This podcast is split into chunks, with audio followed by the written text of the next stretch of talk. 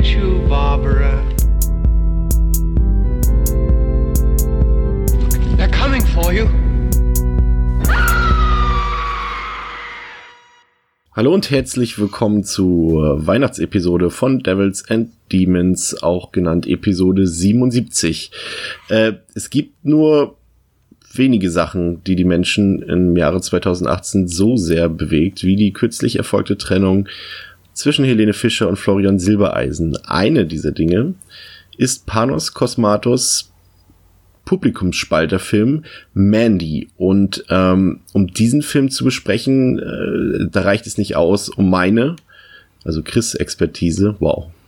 Ich rede in der dritten Person von mir, sehr schön. Und äh, den natürlich sich an meiner Seite befindenden Pascal. Hallo. Ähm, reicht natürlich nicht aus, deswegen ähm, als Weihnachtsspezial haben wir jetzt die geballte Power, die geballte, das geballte Wissen, die Expertise, also mehr geht eigentlich gar nicht in einem Podcast, denn wir können ebenfalls an unserer Seite begrüßen den wundervollen André Hecker. Guten Tag bekannt aus sehr vielen Podcasts. Wollen wir sie nochmal erwähnen? Komm, es ist Weihnachten. Wir können noch mal ein bisschen Werbung machen. Ähm, aus wundervollen Podcasts wie dem Schaubefehl, wie Ende mit Schrecken oder Smart mit Bart oder dem Multimaniacs oder eigentlich ja schon fast äh, ja Etablissement von Devils and Demons könnte man meinen. Und ebenfalls Stammgast, aber es ist jetzt schon ein bisschen her, der letzte Auftritt. Dominik von True Crime Germany. Herzlich willkommen. Hallo. Lustigerweise wieder zu Weihnachten, ne? Ja, immer zu Weihnachten. Na, das war doch im Frühjahr, als wir das letzte Mal über Kuschelfriedhof gesprochen haben, oder? Ja, äh, äh, ja, stimmt. Aber ah, stimmt, unser erster zusammen. schon mal zusammen bei ja. Deadly Games. Deadly Games allein gegen ah. den Weihnachtsmann.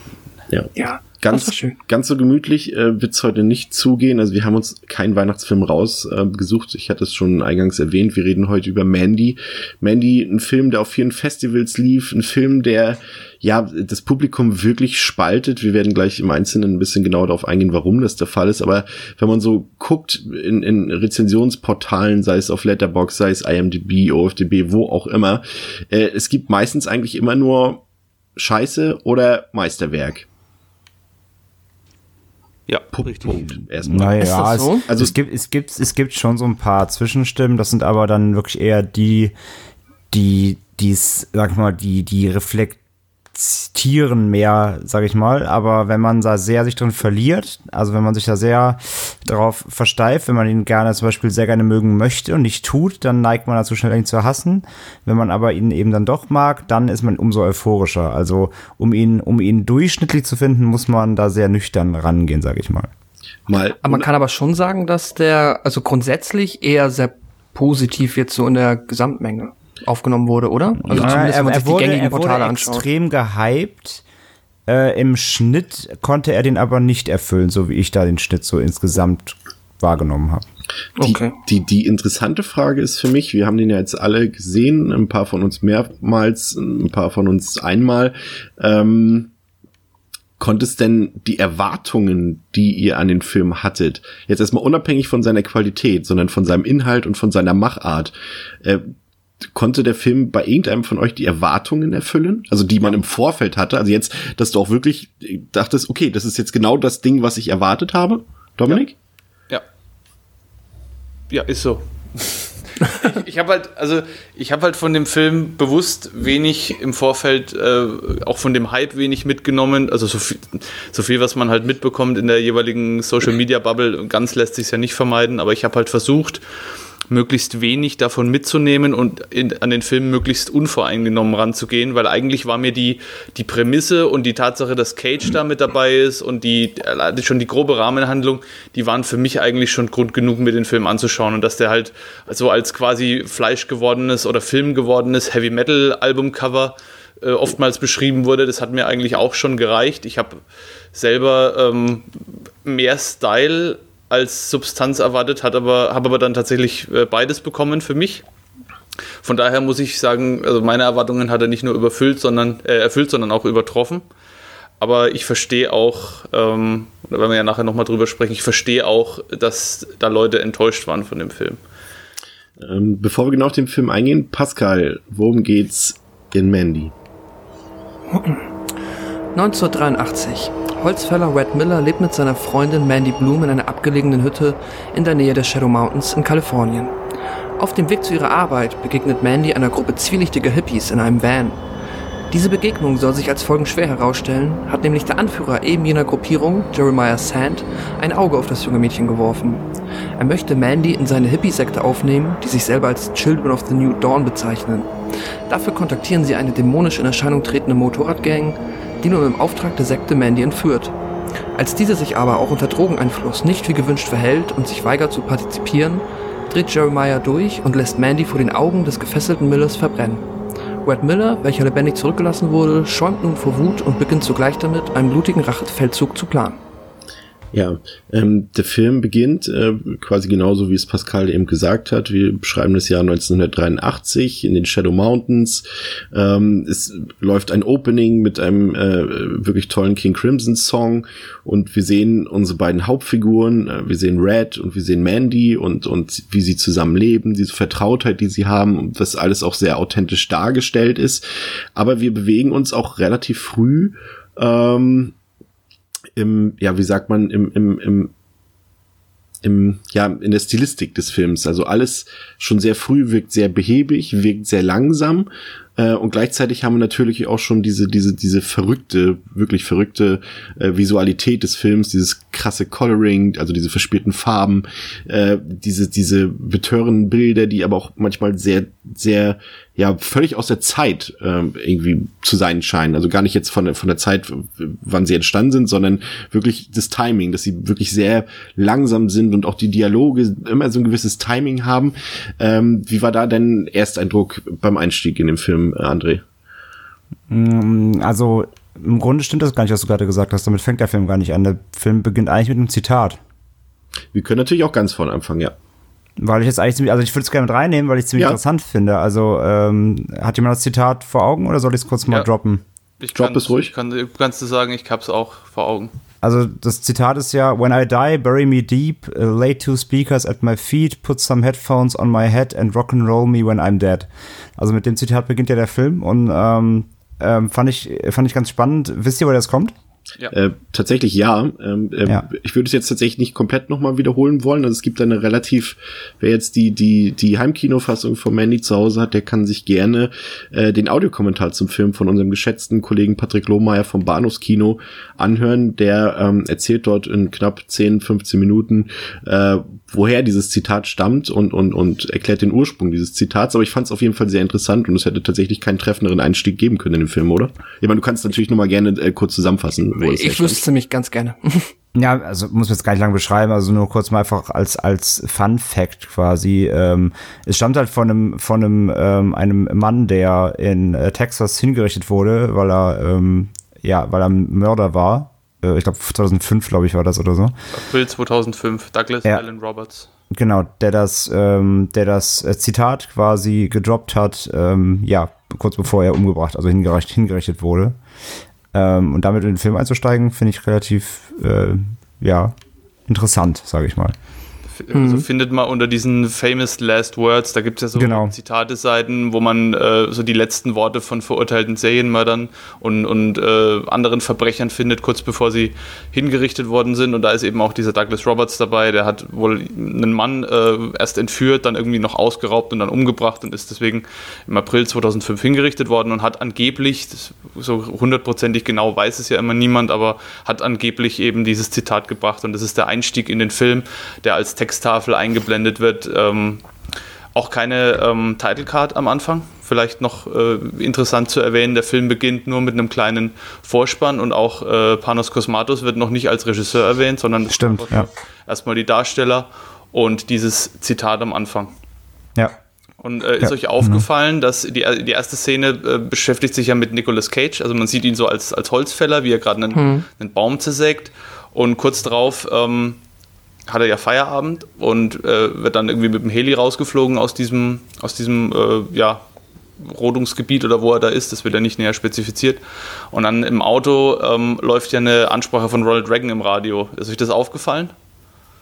Nicht bewusst. Ja, und danach, ähm, danach beginnt ja ein, ähm, ja, ein Radio, ein Einspieler oder, oder eine News-Sendung, wo es anfängt, äh, wo man anfängt über Religion zu reden und dann schaltet er das Radio ab. Das ist noch die, die ähm, Ansprache von Ronald Reagan. Das ist sogar die Ansprache. Da, redet, da spricht Ronald Reagan darüber, dass im Amerika der heutigen, also 1983 Amerika, der damaligen, damals heutigen Zeit, quasi äh, ein Umdenken in der Bevölkerung stattfindet, dass sich die Leute anfangen von Gewalt und von Pornografie abzuwenden und genau an dem genau an dem Punkt schaltet Nicolas Cage ab und das ist halt schon so ein richtig schönes Foreshadowing ja. für das, was in dem Film danach noch kommt, nämlich so dieses äh, jetzt äh, irgendwie äh, legen wir alle äh, Sicherheitsgurte ab, all bets are off und wir ähm, starten jetzt voll durch. So, also ihr, das Einzige, was ihr jetzt nicht erwarten könntet, ist Moral und Anstand in dem Film. So, und das fand ich halt, fand ich eine sehr witzige, ähm, sehr witzigen Einstieg in den Film einfach. Mhm. Zu, zurück zu meiner ähm, Eingangsfrage, ähm, nochmal zurück äh, zu ja. André, weil der Film ja eben nicht sofort durchstartet, wie man vermuten könnte eventuell. Ja. Ähm, Nee, genau. Also wie du schon sagst, äh, man wird relativ schnell eingestimmt äh, auf das, ähm, auf was man sich quasi einlassen muss, die nächsten knappen zwei Stunden, ähm, um den Film sich äh, auch mit Genuss anschauen zu können. Nämlich äh, in, ja, vorrangig die Geschwindigkeit, an die man sich gewöhnen mu muss und einstellen muss. Ähm, wie du sagst, der, der Film beginnt gleich mit, mit sehr ruhigen Einstellungen, mit, äh, mit, mit, mit Bildern, die dir erstmal vermitteln sollen, wo befinden wir uns, wer befindet sich da.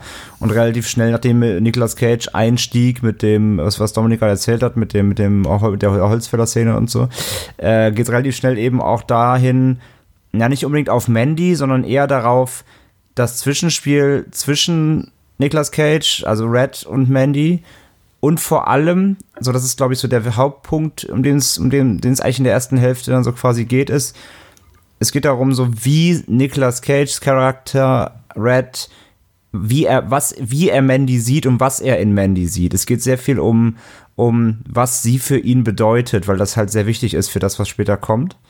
Ähm, und so sieht man erstmal ganz lange eben, wie sie einfach in dieser ja, er beschreibt es ja so, als äh, sie, sie sagt ja auch, es ist so ihre, es ist so schön friedlich da, es ist so ein kleines Domizil, hm. was sie da haben. Das Haus ist auch irgendwie so sehr architektonisch seltsam oh ja. aufgebaut, sag ich ja. mal. Es ist alles sehr aus Glas, also alles aus Glas, du kannst überall rausgucken, was von jeder Seite. Und ähm, es, es geht darum, so ein bisschen, es ist so ihr, man hat das Gefühl, es ist so ihr sicherer Hafen, dieses Haus. Also sie, sie, nur da fühlt sie sich wohl und Nicolas Cage sagt ja dann noch einmal, also ich, ich manchmal habe ich, hab ich das Gefühl, ich müsste hier raus und sie fragt dann auch, hey, warum denn? Ist doch alles voll super hier und voll entspannt und so. Und, und diese, diese Atmosphäre trägt das auch erstmal halt eben komplett durch, dieser ganze Aufbau äh, mit sehr sehr ruhigen Dialogen, ruhigen Bildern. Der Soundtrack ist noch sehr zurückhaltend. Äh, übrigens werden wir noch sicher mehr darüber reden, aber der Soundtrack von äh, Johann Johansson ja. großartig. Ähm, ja, aber er, er, der, der, auch der Soundtrack so auch so ruhiger ist, drückt das auch alles so zusammen und lässt das alles sehr, sehr dahin gleiten so. Und das ist erstmal so das, worauf man sich als Zuschauer definitiv ähm, ja, erstmal auf diese Ebene muss man sich mitbegeben, damit man überhaupt einen guten Einstieg in den Film bekommt, finde ich. Ich finde, die, ähm, man ist nach wenigen Minuten eigentlich also so vertraut wie, wie Red und Mandy sind, ich finde, so vertraut ist man als Zuschauer auch direkt mit den beiden Antagonisten. Also es fällt überhaupt nicht schwer, ähm, irgendwie Sympathien aufzubauen mit den beiden. Und man hat so ein, so ein gewisses Wohlgefühl eigentlich bei den beiden. Also das ist so, äh, ich habe mir jetzt auch einen Liebesfilm mit den beiden angeschaut. Gut, das ist ja im, im Kern vielleicht das eben auch, ähm, aber ohne das, was da später im zweiten Akt passiert. Äh, Pascal, wie war es bei dir? Konntest du direkt äh, eine Verbindung aufbauen zu den beiden? Ähm, ja, auf jeden Fall. Ich finde, das wird ganz schön dargestellt. Ähm, Nochmal grundsätzlich, äh, das, was André sagt, ist ja richtig. Genau, der Film gibt direkt vor, sagen wir mal, mit welchem äh, welcher Geschwindigkeit hier gearbeitet wird und ähm, auch dieses sehr überstilisierte, was sich halt durch den kompletten Film durchzieht, so zu 90 Prozent, ist halt auch von der ersten Sekunde an da. Ähm, das hat mir so gemischt da konnte ich mich halt gemischt drauf einlassen. Also ich wusste ja, dass es mehr oder weniger irgendwann kommt, das ist ja auch klar. Aber ähm, Soundtrack-technisch fand ich es halt großartig, da hat er mich direkt eingezogen, aber auch durch dieses erstmal so dieses sehr zurückgefahrene Tempo habe ich am Anfang schon so ein bisschen immer meine Schwierigkeiten mit diesen der nächsten abgefahrenen Bildsprache und dem nächsten krass überstilisierten Bild hier und da gehabt. Das hat's mir so ein bisschen am Anfang kurzzeitig schwer gemacht, aber dann so nach, weiß ich nicht, einer Viertelstunde hat man sich dran gewöhnt und dann geht's eigentlich ganz gut. Und mit den Figuren konnte ich schon recht schnell connecten. Ist jetzt ja auch nicht, sind ja auch nicht unfassbar komplex. Ist ja eigentlich alles verhältnismäßig simpel, aber dann halt sehr aufgebauscht, ne? Ich meine, dann können wir natürlich direkt, wenn wir schon bei dem Thema sind, wir gehen natürlich jetzt auch so ein bisschen auf die Beteiligten des Films ein und auch auf die, die ähm, Audiovisualität des Films. Ähm, ich, also der Film ja, ich finde es schwierig. Also ich finde, ich, ich muss gestehen, also ich finde die Optik tatsächlich wirklich ähm, auf jeden Fall sehr innovativ und auch auch äh, wirklich hervorragend. Auch, dass der Film immer die ganze Zeit so mit seinem Filmkorn spielt, mal ein bisschen mehr, mal ein bisschen dezenter, dann wieder ein bisschen weniger, dann wieder mehr und und die Farben, dass das, dass der Film auch mit mit langsamen Kamerafahrten oder auch manchmal mit Standbildern arbeitet. Ähm, das ist sehr beeindruckend. Ich muss allerdings gestehen, dass, also ich habe den Film jetzt zweimal gesehen. Beim ersten Mal hatte sich dann irgendwann so nach einem Stündchen auch so ein bisschen ähm, eine Sättigung bei mir abgezeichnet. Das war jetzt beim zweiten Mal tatsächlich nicht mehr so. Vermutlich einfach auch, weil mein, mein Gemütszustand ein anderer war jetzt bei der zweiten Sichtung. Ähm, wie war das bei dir, Dominik? Also das, was André gesagt hat, möchte ich noch mal kurz aufgreifen. Diese, diese Bedeutung, die Mandy für den Charakter von Nick Cage, für Red hat, die Bedeutung hat Mandy oder soll Mandy auch für den Zuschauer haben, weil von Anfang an wird ja so, wie Cosmatos Mandy inszeniert, wird ja deutlich, dass Mandy der Dreh- und Angelpunkt von dem Film ist. Ich meine, der Film heißt ja auch Mandy, aber äh, schon da wird einem klar, auch wenn man überhaupt noch nicht weiß, was später kommt, dass es ohne Mandy diese, diese Handlung gar nicht geben würde, weil Mandy trägt alles, was in dem Film passiert und es wird ja auch später immer wieder hervorgehoben von verschiedenen Charakteren, dass es sich bei Mandy um jemand ganz Besonderen handelt. Ja. Und ich finde die Inszenierung, wie Cosmatos das macht, finde ich so bemerkenswert schon. Das, das hat mir schon gleich in der ersten Szene, als man sie sieht, sie ist ja so ein bisschen, man kann das nicht so beschreiben, sie hat eine Narbe im Gesicht und ein Auge hat eine andere Farbe. Und irgendwie wirkt alles so ein bisschen off, aber sie ist gleichzeitig irgendwie wunderschön. Mhm. So, also sie mhm. wirkt einerseits wie ein Wesen, was aus dem Himmel kommen könnte, aber andererseits auch wie ein Dämon aus der Hölle. So, und das, dieses, dass das so in sich vereint wird und dass, dass man einerseits sich zu ihr hingezogen fühlt, andererseits aber auch so ein bisschen abgestoßen, wenn man sie sieht. Das ist so ein ganz, so ging es mir zumindest, das war so ein ganz komisches, ähm, ambivalentes Gefühl, was ich ihr gegenüber hatte, dass man einerseits die Schönheit, die ihr innewohnt, trotz so wie sie in dem Film eben aussieht, dann, dass man das trotz oder gerade deswegen so gut erkennt, aber dass sie immer auch irgendwie so was leicht Dämonisches dann mitbringt. Und ähm, ich, auch diese, diese äh, Unterhaltung, die relativ am Anfang stattfindet, da wird ja auch nochmal großer Wert drauf gelegt, als sie dann mit Red auf der Couch liegt und ähm, sie ihm sagt, äh, habe ich dir schon mal die Geschichte von den Staren erzählt? Und dann diese Geschichte, bei der ihr Vater dann so einen Sack voll kleiner Babystare irgendwie mit zu ihr an so eine Art Spielplatz gebracht hat und ihren Freunden und sie dann mehr oder weniger dazu genötigt hat, diese äh, Vögel dann so umzubringen und dass sie da einfach abgehauen ist, das ist ja auch nochmal so ein Hervorheben der Reinheit, die ihr so innewohnt. Sie ist so wirklich so unschuldig, trotz dieser äh, gegen, gegensätzlichen Gefühle, die sie beim Zuschauer auslöst, ist sie ja irgendwie immer so unschuldig und in allem, was sie tut, wohnt so eine gewisse Reinheit mit drin, wie sie dieses Bild malt am Anfang, wie sie in diesem äh, Laden dann später steht und ihr Buch liest. Es wirkt immer alles so unschuldig, finde ich. Was, was, das, was das natürlich kommt gut rüber ein guter Punkt. Ähm, das ist natürlich, also die Rolle wirkt irgendwie schon so ein bisschen, als wäre sie wirklich Andrea Riceborough, also die Mandy spielt, irgendwie schon auf dem Leib geschrieben, weil irgendwie sie ist ja generell in ihrer Rollenauswahl also ja, sehr wandelbar und sieht halt auch in jedem Film irgendwie gefühlt komplett anders aus. Auf jeden Fall. Kopf hatte. Sorry, haben wir gerade alle durcheinander gesprochen oder ja, hakt bei mir deswegen die Verbindung? der Reihe nochmal. Erstmal lässt man den Gastgeber aussprechen, also. Ja, sorry, bei mir, hast, bei mir bist du abgebrochen, deswegen. War ein Spaß. Ähm, nee, also Andrea Riceborough ist ja wirklich in jedem Film, sieht sie komplett unterschiedlich aus, spielt komplett anders, also extrem wandelbar und deswegen passt sie eigentlich auch perfekt in diese Rolle, mhm. finde ich. Deswegen das, was Dominik eben gesagt hat, äh, das ist halt auch perfekt für diese Schauspielerin, ne? Der nächste bitte. äh, ich wiederhole mich, ja, definitiv. Ich finde, äh, sie ähm, ja erfüllt das, was äh, auch Dominik so schön in ihr beschrieben hat, äh, ausgezeichnet. Das ist generell sehr ähm, sehr gelungenes Casting. Der nächste bitte. André? Vielleicht ist es gut, wenn wir immer den nächsten ansprechen, weil bei vier Leuten ist es immer schwierig. Wir sind ja nicht im Sitzkreis mit einer, mit einer, mit so einer Puppe, die man hin und her wirft, so. Genau. Ich meine, selbst, André, selbst, Selbstwirkung für Mandy, bitte. Ähm, Nein, ja, stimme ich komplett zu. Also, äh, was, was Dominik sagt, ist komplett richtig. Äh, sie, sie hat so einen ganz seltsamen Vibe, der äh, erstens zum, zum äh, Ambiente passt, zum Film passt, zweitens zur Beziehung mit Nicolas Cage passt und eben auch ähm, in den Kontext des gesamten Films zum Charakter passt. Äh, was ja dann auch durch die, da kommen wir dann gleich dann zu, zur nächsten, äh, quasi zum nächsten Step dann passt, wenn es darum geht, eben, ähm, wenn dann der, die, die Children of the New Dawn ins Spiel kommen und äh, der äh, Anführer Zendaya sich in sie quasi verguckt. Auch das passt ja zu dem, äh, dass sie, sie, sie hat etwas. Sie hat etwas seltsam anmutend Magisches, ähm, was, was einen fasziniert. Und so ist es ja auch mit dem Charakter Jebediah. Er ist völlig fasziniert von ihr. Und das ist genau das, was eben die Optik äh, von, von Mandy in dem Film auch wiedergibt. Ähm, nicht zuletzt auch durch, also es, es sind ja, es liegen ja auch viele Details so bei ihr. Ähm, vor allem halt auch zum Beispiel in der Wahl ihrer, ihrer Klamotten, die sie trägt. Ne? Sie trägt da übergehend, äh, überwiegend oder fast nur Metal-Shirts. Ja. Ähm, mal von Black Sabbath, äh, mal von Mötley Crew. Äh, also man, es wird immer auch sehr viel mit, mit ähm, Symbolik natürlich in dem Film generell gespielt, aber auch eben an ihr. Ähm, und mhm. durch, äh, durch, die, durch, die, durch die Shirts wird auf jeden Fall auch klar, was sie, was sie einfach für eine Person darstellen soll. Und sage ich mal, zu welcher ähm, zu welcher Religion oder zu welchem Glauben oder wie auch immer man das nennen möchte. Der Film spielt ja nur damit und benennt ja nichts, ähm, aber man weiß ungefähr, in welche Richtung sie da tendiert, sage ich mal. Sabbath-Shirt ist übrigens kleiner äh, Fun Fact am Rande. Das äh, Sabbath-Shirt ist tatsächlich ein echtes äh, T-Shirt von der Tour 78. Steht auch unten uh. ganz klein. Das sieht man nur nicht, weil sie äh, das Shirt nicht so darstellt in dem Film, aber das ist ein offizielles Tour-Shirt von Black Sabbath. Sehr geil. So, Not jetzt, bad. nachdem ich André von ermahnt habe, nicht auf meine Frage geantwortet zu haben, jetzt äh, Dominik zu dir. Äh, generell dein, dein Eindruck von der Visualität des Films, gerade was jetzt halt wirklich, wirklich die, die Farben, die Kameraeinstellungen, die, die Bildsprache, was das angeht.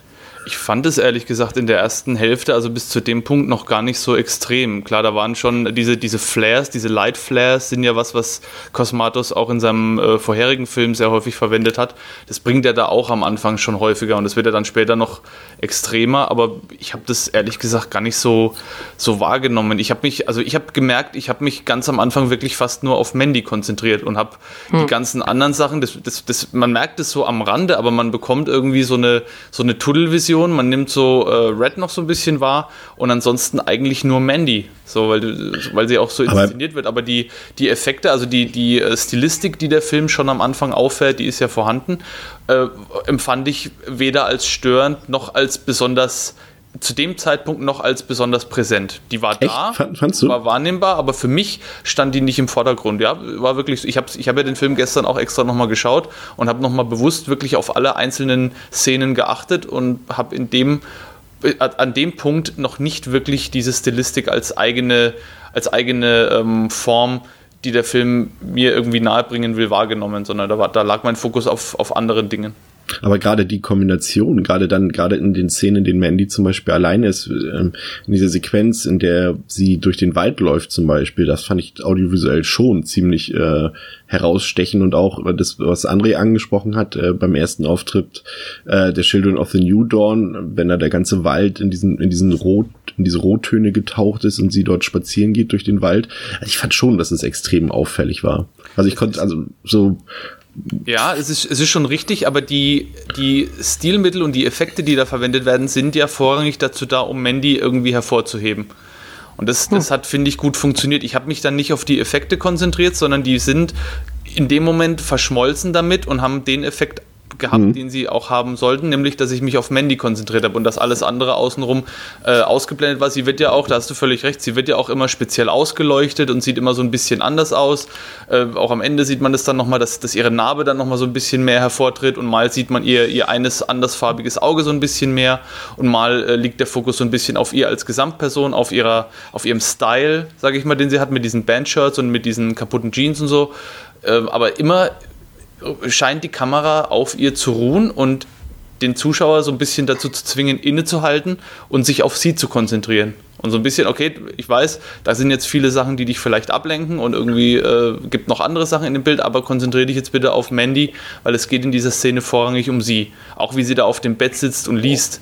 So, da gibt es ja so eine Szene, als sie dieses, dieses Prop-Book, was leider äh, nicht in echt existiert, Seeker of the Serpent's Kiss, von äh, Leonora Thor, heißt die äh, fiktive Schriftstellerin, glaube ich, als sie dieses Buch dann immer liest und sich da so ein bisschen drin verliert und auch liest er dann so, so, so laut vor daraus auch das, finde ich, unterstreicht nochmal, wer sie als Persönlichkeit ist. Dass sie sehr kunstverbunden ist auch äh, und dargestellt wird. Das hat man ja schon in der ersten Szene gesehen, als sie malt. Und diese ganzen Effekte, das unterstreicht es, finde ich, alles nochmal. Also da war für mich wirklich der, der äh, Stil an sich im Hintergrund und wirklich die Person Mandy im Vordergrund.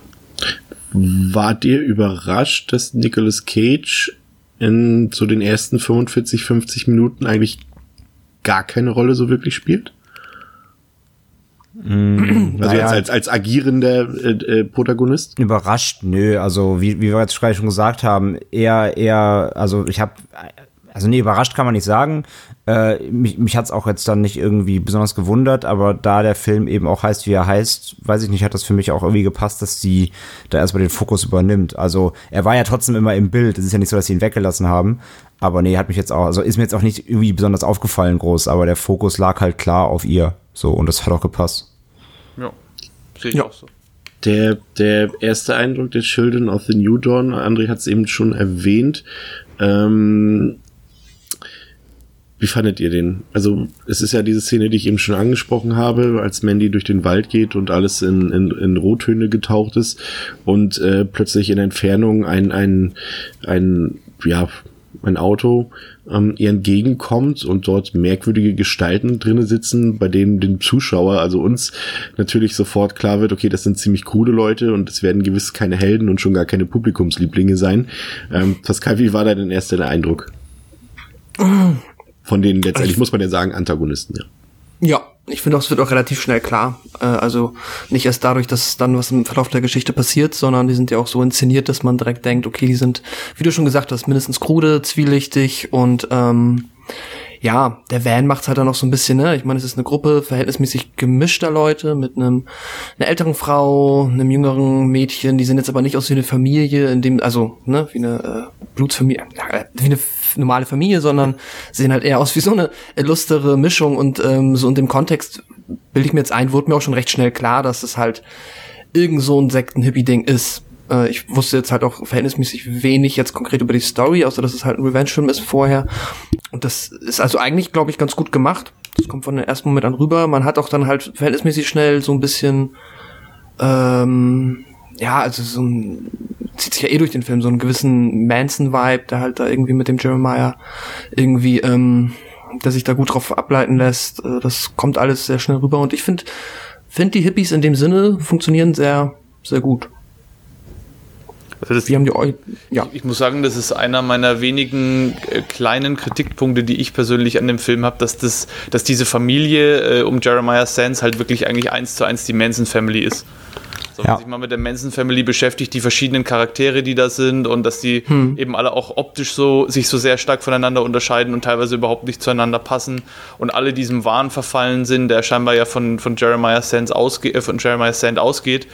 Ähm, also das, das war eigentlich mein einziger Kritikpunkt, dass mir das ein bisschen zu viel Manson Family war. Gerade ja, also Jebediah selbst. Einführung da, ne? Der Jedediah selbst ist, ist ja sogar, das kommt, das erzählt er ja später, er ist, äh, er ist ja gescheiterter Musiker. Ja, Charles ja, Manson kommt auch noch dazu. auch gescheiterter ja. Musiker. Das ist halt echt, also die Referenzen sind schon ganz klar und es hatte so ein bisschen, alle, also als sie in dem Van daher fahren, hat es für mich so ein bisschen Texas Chainsaw Massacre Vibes oder so, also es war auch so ein bisschen mhm. drin. Aber ja, die Manson-Einschläge äh, waren da halt eindeutig, ja. Habt ihr ähm, das mal auf Bandcamp gibt's da noch neben diesem einen Song, den er auch später performt, noch so einen 17 Minuten Track, wo er einfach nur quasi einen ewig langen Monolog hält, dieser Jeremiah, wo er so seine Kindheit aufarbeitet und so. Äh, den habe ich mir irgendwie so zur Hälfte angehört, ist auch verhältnismäßig anstrengend, aber ähm, also auch mal so als Trivia, den gibt es, kann man sich anhören. Und da finde ich, kommt das halt auch nochmal so. Also das ist ja offensichtlich nicht zufällig, sondern super absichtlich. Ähm, aber da kommt halt auch nochmal so ein bisschen, da sind noch mehr Parallelen drin, wenn man sich da Ah, okay, nee, ja. den kann ich. Also, dass es einen Song gibt, wusste ich, aber nicht, dass das mit, mit, dem, mit der Audiodatei von ihm wusste ich nicht. Der ist auf der oh. Vinylscheibe mit drauf als äh, Bonustrack sozusagen und auf Bandcamp gibt es den auch. Ich habe den vorhin leider auf YouTube nochmal gesucht, da gibt es ihn nicht, aber den muss mhm. ich mir auch nochmal anhören. Ja, genau, das wusste ich aber, dass, es, dass sie da also noch so ein bisschen Backstory zu Jeremiah Sand dann zur Verfügung stellen, aber die kommt ja auch schon ganz gut raus, wenn man sich die Lyrics von dem, von dem Song anhört, der, mit ja. dem wir dann später, äh, ja, mit dem wir dann später noch vertrauter werden. Im ist auch kein Eye-Opener oder so, ne? Es ist halt das, was man nee, erwartet genau bei der das, Figur. Was man, was man von jemandem wie ihm erwartet eigentlich, ja. Also da, da unterscheidet er sich wiederum von Manson, weil Mansons Stil war ja nicht, nicht so dieser sektenartige Panflöten, ähm, dieses Panflötengedudel, sondern der hat ja, glaube ich, mehr äh, wirklich so Rock und sowas gemacht auch. Halt mehr oder weniger moderne, äh, moderne Musik aus der damaligen Zeit. Aber äh, ja, man, man bekommt, was man erwartet, wenn man den Song hört. Ja, und Jeremiah hat einen Narren gefressen. Sagt man das so, André? Das ist vollkommen korrekt, ja. Oh, das ist schon fast enttäuschend, oder? Ich, ich hätte jetzt auch wieder mit was Lustigem gerechnet, ja. Ja, er hat, hat einen Narren an, an Mandy gefressen und ähm, ab diesem Zeitpunkt, so dann ab knapp Minute, ja, nach einer halben Stunde ungefähr, ähm, wird dann auch dem letzten Zuschauer klar, dass das äh, hier natürlich kein realistischer Film ist, dass das sehr auch in den Fantasy-Bereich abdriftet. Das war alles zwar, was wir bisher gesehen haben, war jetzt irgendwie nicht unrealistisch oder so, aber irgendwann ähm, ruft, rufen dann diese Children of the New Dawn äh, finstere, ja, ja, wie, wie nennt man sie denn? Wie könnte man sie bezeichnen? Äh, also äh, Patrick hat es, glaube ich, in, in seinem Audiokommentar äh, Zenobitenbiker genannt. das, das trifft es eigentlich auch ganz gut, finde ich. Also für mich, für, für, mich, für mich sind die so ein bisschen die apokalyptischen Reiter des Films. Oh ja, ja, das, das trifft es ja. auch sehr gut, ja, stimmt. Wird dir dann auch noch erklärt, woher die kommen? Also so ein bisschen zumindest. Na dann, dann walte deines Amtes. Ja. Das interessiert mich auch, weil das ist bei mir nicht so ganz angekommen, wenn ich ehrlich also bin. Also es wird ja, es wird ja nur angedeutet. Wir kriegen keine, wie so oft in dem Film, keine wirkliche Erklärung für irgendwas, sondern als äh, Nick Cage später dann zu Billy Duke geht, zu dem Charakter Carruthers, dann reden die beiden ja darüber, wie immer mal so Prostituierte und Trucker irgendwie am, am Highway dann verschwunden sind und dass es da wohl irgendwie um eine Drogenkurier-Gang ging, die für, ähm, boah, ich müsste jetzt lügen, das, das habe ich jetzt auch nicht mehr parat, die für auf jeden Fall äh, Drogen ausgefahren haben für irgendeine, für irgendeine, für irgendeine Mafia, ähm, äh, Kapsel und die dann aber quasi wohl irgendwie lästig geworden sind und dann haben die denen halt so ein spezielles LSD-Paket geschnürt, was sie dann quasi selber konsumiert haben und dann komplett den Verstand verloren haben. Und ähm, daher sollen die wohl gekommen sein. Und warum die sich aber dann so anziehen, wie sie sich anziehen und warum die auftreten, als würden sie direkt aus der Hölle kommen und auch mit diesem Horn des Abraxas dann noch gerufen werden müssen, wird wie vieles andere in dem Film auch nicht näher erläutert. Das ist einfach soll man ja. einfach als gegeben betrachten und passt ich, auch. Ist das dann, sie, ich meine, sie, sie, wirken ja auch wirklich sehr unmenschlich, ne? Also sie wirken ja, ja sehr ja. mutiert und sie machen ja auch seltsame Grundgeräusche. Also ja, ja ich meine jetzt noch, ich, also allgemein so zu, zu ähm, ja, so, so äh, ja, Gerüchten und, und Interpretationen können wir auch gerne am Ende sonst nochmal allgemein kommen. Aber ja, also so ganz, so ganz super, so ganz menschlich wirken die auf jeden Fall nicht. Nee, aber es ist halt, der Film spielt ja auch immer mit Drogen und mit drogeninduzierten Halluzinationen. Das heißt, man weiß halt auch nicht, wie viel davon ja, gut, das stimmt, ja. Ne, dem, dem Drogenwahn zuzuschreiben ist, den vielleicht die selber noch mitbringen, dass die sich selbst so sehen und wie viel davon einfach Stilistik ist und einfach äh, das, wovon Cosmatos selber beeinflusst worden ist. Er hat ja auch gesagt, dass er verschiedene Einflüsse hatte für den Film und einer davon oder ein, ein Einflussgebiet davon war ja das, was ihn als Jugendlicher umgetrieben hat an Kunst, Musik, Film äh, und andere Arten von Künsten, die hat er ja damit verarbeitet und deswegen sehen die, glaube ich, auch so martialisch und so, so Metal, äh, Heavy Metal mäßig aus, sage ich jetzt einfach mal vereinfacht, weil es einfach was ist, was ihn halt selber kickt. Mhm. Interessanter Punkt. Ich finde tatsächlich, dass, dass viele Frames ähm, und Shots einfach auch wirklich äh, wie Kunstwerke aussehen. Also man merkt da direkt, dass das teilweise auch einfach so äh, beabsichtigt ist, dass dort diverse Einstellungen halt auch wirklich einfach wie ein Gemälde aussehen aus diversen ähm, Kunstrichtungen. Ähm, würde ich auf jeden Fall nochmal herauskristallisieren und auch die Einflüsse ganz klar sind so omnipräsent da teilweise. Also ich würde jetzt auf jeden Fall David Lynch in vielen Momenten erkennen. Ähm, auch so ein bisschen, gerade auch so diese europäischer Horrorfilm 80er Jahre, auch ein bisschen Fulci auf jeden Fall. Also da sind auf jeden Fall viele Sachen drin. Also das ist dann, im Endeffekt ist es ja, um mal äh, da kurz ähm, einen Schwenk zu machen, ist es ja doch irgendwie schon noch ein Retrofilm, oder? Also gewaltig eigentlich sogar, würde ich sagen. Ja, aber der, aber der Film, also der Film reibt einem das nicht unter die Nase. Es gibt ein paar Andeutungen, wie eben die, diese Evil Empire Speech von Reagan am Anfang oder auch äh, die, die, der TV, der ja öfters mal läuft im Wohnzimmer von Mandy und Red und so ein paar andere Kleinigkeiten, die einem schon bewusst machen, dass der Film 1983 spielt. Aber an sich ist die Handlung zeitlos meines Erachtens. Du könntest den Film genauso gut im Jahr äh, 1940 ansiedeln oder im Jahr 2018. Für die Handlung an sich und für die Entwicklungen spielt das Ganze keine große Rolle. Also das, das was passiert, steht für sich und die Kunst in dem Film steht für sich und die Epoche, in der er spielt, unterstreicht das Ganze vielleicht nochmal so ein bisschen, aber ist meines Erachtens überhaupt nicht zwingend notwendig, um in dem Film irgendwas auszusagen. Ich finde halt, dass der halt schon allein so durch diesen ähm, ja, Einsatz von Filmkorn und so weiter schon so ein bisschen auch darauf abzielt, wahrscheinlich mit seiner Ästhetik auch so halt so eine alte, ja, Videothekenromantik halt irgendwie auch so ein bisschen so ein bisschen bewusst äh, milchig auszusehen, so ein bisschen unscharf, denke ich mal auch mit Grund dessen, weshalb der Film so aussieht, wie er aussieht. Aber ich, ja. Ich meine, Cosmatos Vater hat nicht, nicht von ungefähr Rambo 2 und Cobra gedreht, ne? Ach, schau mal an, das wusste ich nicht. ja. ja. Und Tombstone ähm, auch. Was? Tombstone auch. Ja, auch stimmt. Ähm, okay. Ähm, diese, diese Children of the New Dawn und, und diese finsteren äh, apokalyptischen Biker, ähm, meinen es natürlich nicht gut mit Red und Mandy und äh, so greifen sie eines Nachts das Anwesen ähm, der beiden an. Und ich finde es tatsächlich relativ äh, sehr gruselig, muss ich sagen, sogar für ein paar für ein paar Minütchen. Das ist, atmosphärisch ist der Film ja sowieso top notch, da lässt sich glaube ich kaum drüber streiten, ähm, aber er hat dann auch wirklich so ein paar Momente, äh, in denen es doch ein bisschen schaurig war, also jetzt nicht im übertriebenen Sinne, aber schon so ein paar so ein paar Momente, gerade halt eben dann, wenn Mandy gekidnappt wird und ähm, dann ist sie eben gekidnappt und dann wird's dann, ab, ab diesem Zeitpunkt wird's dann ja eigentlich von Minute zu Minute äh, kruder und abgefahrener und der Film dreht sich in eine Spirale rein. Ähm, ja, die, die, bei der sich dann, glaube ich, der letzte Zuschauer entscheiden muss schon, ob er das äh, super findet oder ob er denkt, was zur Hölle, ich gehe jetzt aus dem Kinosaal raus. Ja, die, diese, diese klare Trennung ist auch, glaube ich, das, was dem Film bei vielen Zuschauern so ein bisschen das Genick gebrochen hat, weil das war nicht das, was die Leute erwartet haben. So wie der Film beworben wurde und wie er gehypt wurde, war das ja als Vollgas, 100% äh, irgendwie Ritt durch die Hölle äh, beworben und dass da immerzu nur äh, 200% alles am Anschlag ist. Und so ist der Film halt überhaupt nicht. Die erste Hälfte be bewegt sich ja bewusst in diesem Tempo, um zum einen die Geschichte zwischen Red und Mandy herauszustreichen und zum anderen Mandy als eben Hauptfigur zu etablieren. Und das könntest du in so einem Actionritt, hättest du das halt in der Form nicht hinbekommen.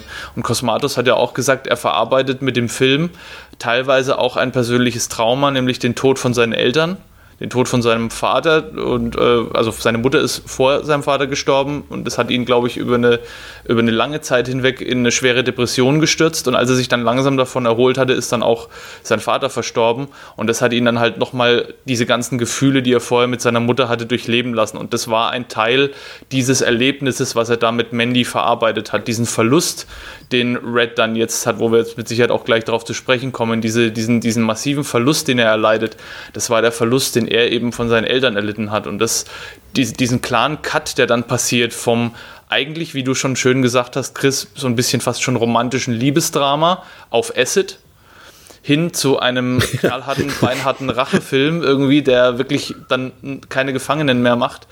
Diese klare Trennung, die ist also da muss man sich schon wirklich ähm, drauf einlassen und muss wirklich auch äh, sich so ein bisschen in der ersten Hälfte des Films verloren haben, dass man das würdigen kann, weil ich glaube schon, dass einen das so ein bisschen rausreißt, weil gerade wenn man meint, man hat den Film so zumindest halbwegs so ein bisschen verstanden und durchschaut und weiß, wo die Reise hingeht, ähm, da ja, geht es halt in den Overdrive dann. Das ist immer die Frage, ob, ob man äh, ob man nicht leichter damit fährt, wenn man den Film gar nicht verstehen will und ihn einfach über sich ergehen lässt, so ein bisschen. Oder was meinst du, André? Also ich, ich, ich, ich also ich sehe halt, hm, bin halt ja, der Meinung, nee, also das, das, das sehe ich nicht so, weil das Ding ist einfach, dafür ist er dann doch, hat er zu viel, also dafür hat er zu viel Symbolik und zu viel ähm, Dinge, die er, die er trotzdem an die Hand füttert. Also aber würde, würde, Aus, findest du, dass, dass, dass, dass eine Aussagekraft auch hat? Also ich ja, bin, schon, doch, ich, doch. Ich bin doch, so, so am überlegen, ob das clever ist und smart oder ob es nicht einfach inhaltslos und leer ist. Ich kann mich da Wie gesagt, wir können da gerne nachher noch zu kommen. Also ich habe ja. mir jetzt da so einige ähm, Theorien und, und Analysen jetzt äh, angeschaut und ähm, und mir ja, ein Bild, Bild drüber gemacht. Und es gibt da schon einige Dinge, die man so durchaus äh, verstehen kann. Ähm, aber der Fakt ist halt einfach, der Film gibt, gibt einem so viel dafür. Der ist nicht so platt, dass du ihn, wie du sagst, wirklich ergehen lassen kannst. Weil dafür ist er, dafür hat er zu viel eindringliche Symbole, zu viele, zu viele so Hinweise, zu viele Einstellungen, die genauso passieren, weil sie so passieren müssen, um dir was zu zeigen. Ähm, dafür ist er nicht egal genug, verstehst du? Also ja. das, das, das funktioniert so nicht, ähm, weil er will dir schon was vermitteln. Es ist natürlich sehr, äh, ja, sehr interpretationsreich, aber er will dir was vermitteln und ähm, da, und um das auch zu, zu greifen, musst du musst du auch aufpassen und wirklich die so die Details auch annehmen. Und deswegen ist dieses über sich ergehen lassen. Also das kannst du schon machen, aber dann, dann verpasst du schon die Essenz des Films und würde der Film nicht was nichts von dir wollen, dann wird das funktionieren, aber er will was von dir. Er will, dass du irgendwas bei dir auslösen oder irgendwie, dass du irgendwas, über irgendwas nachdenkst.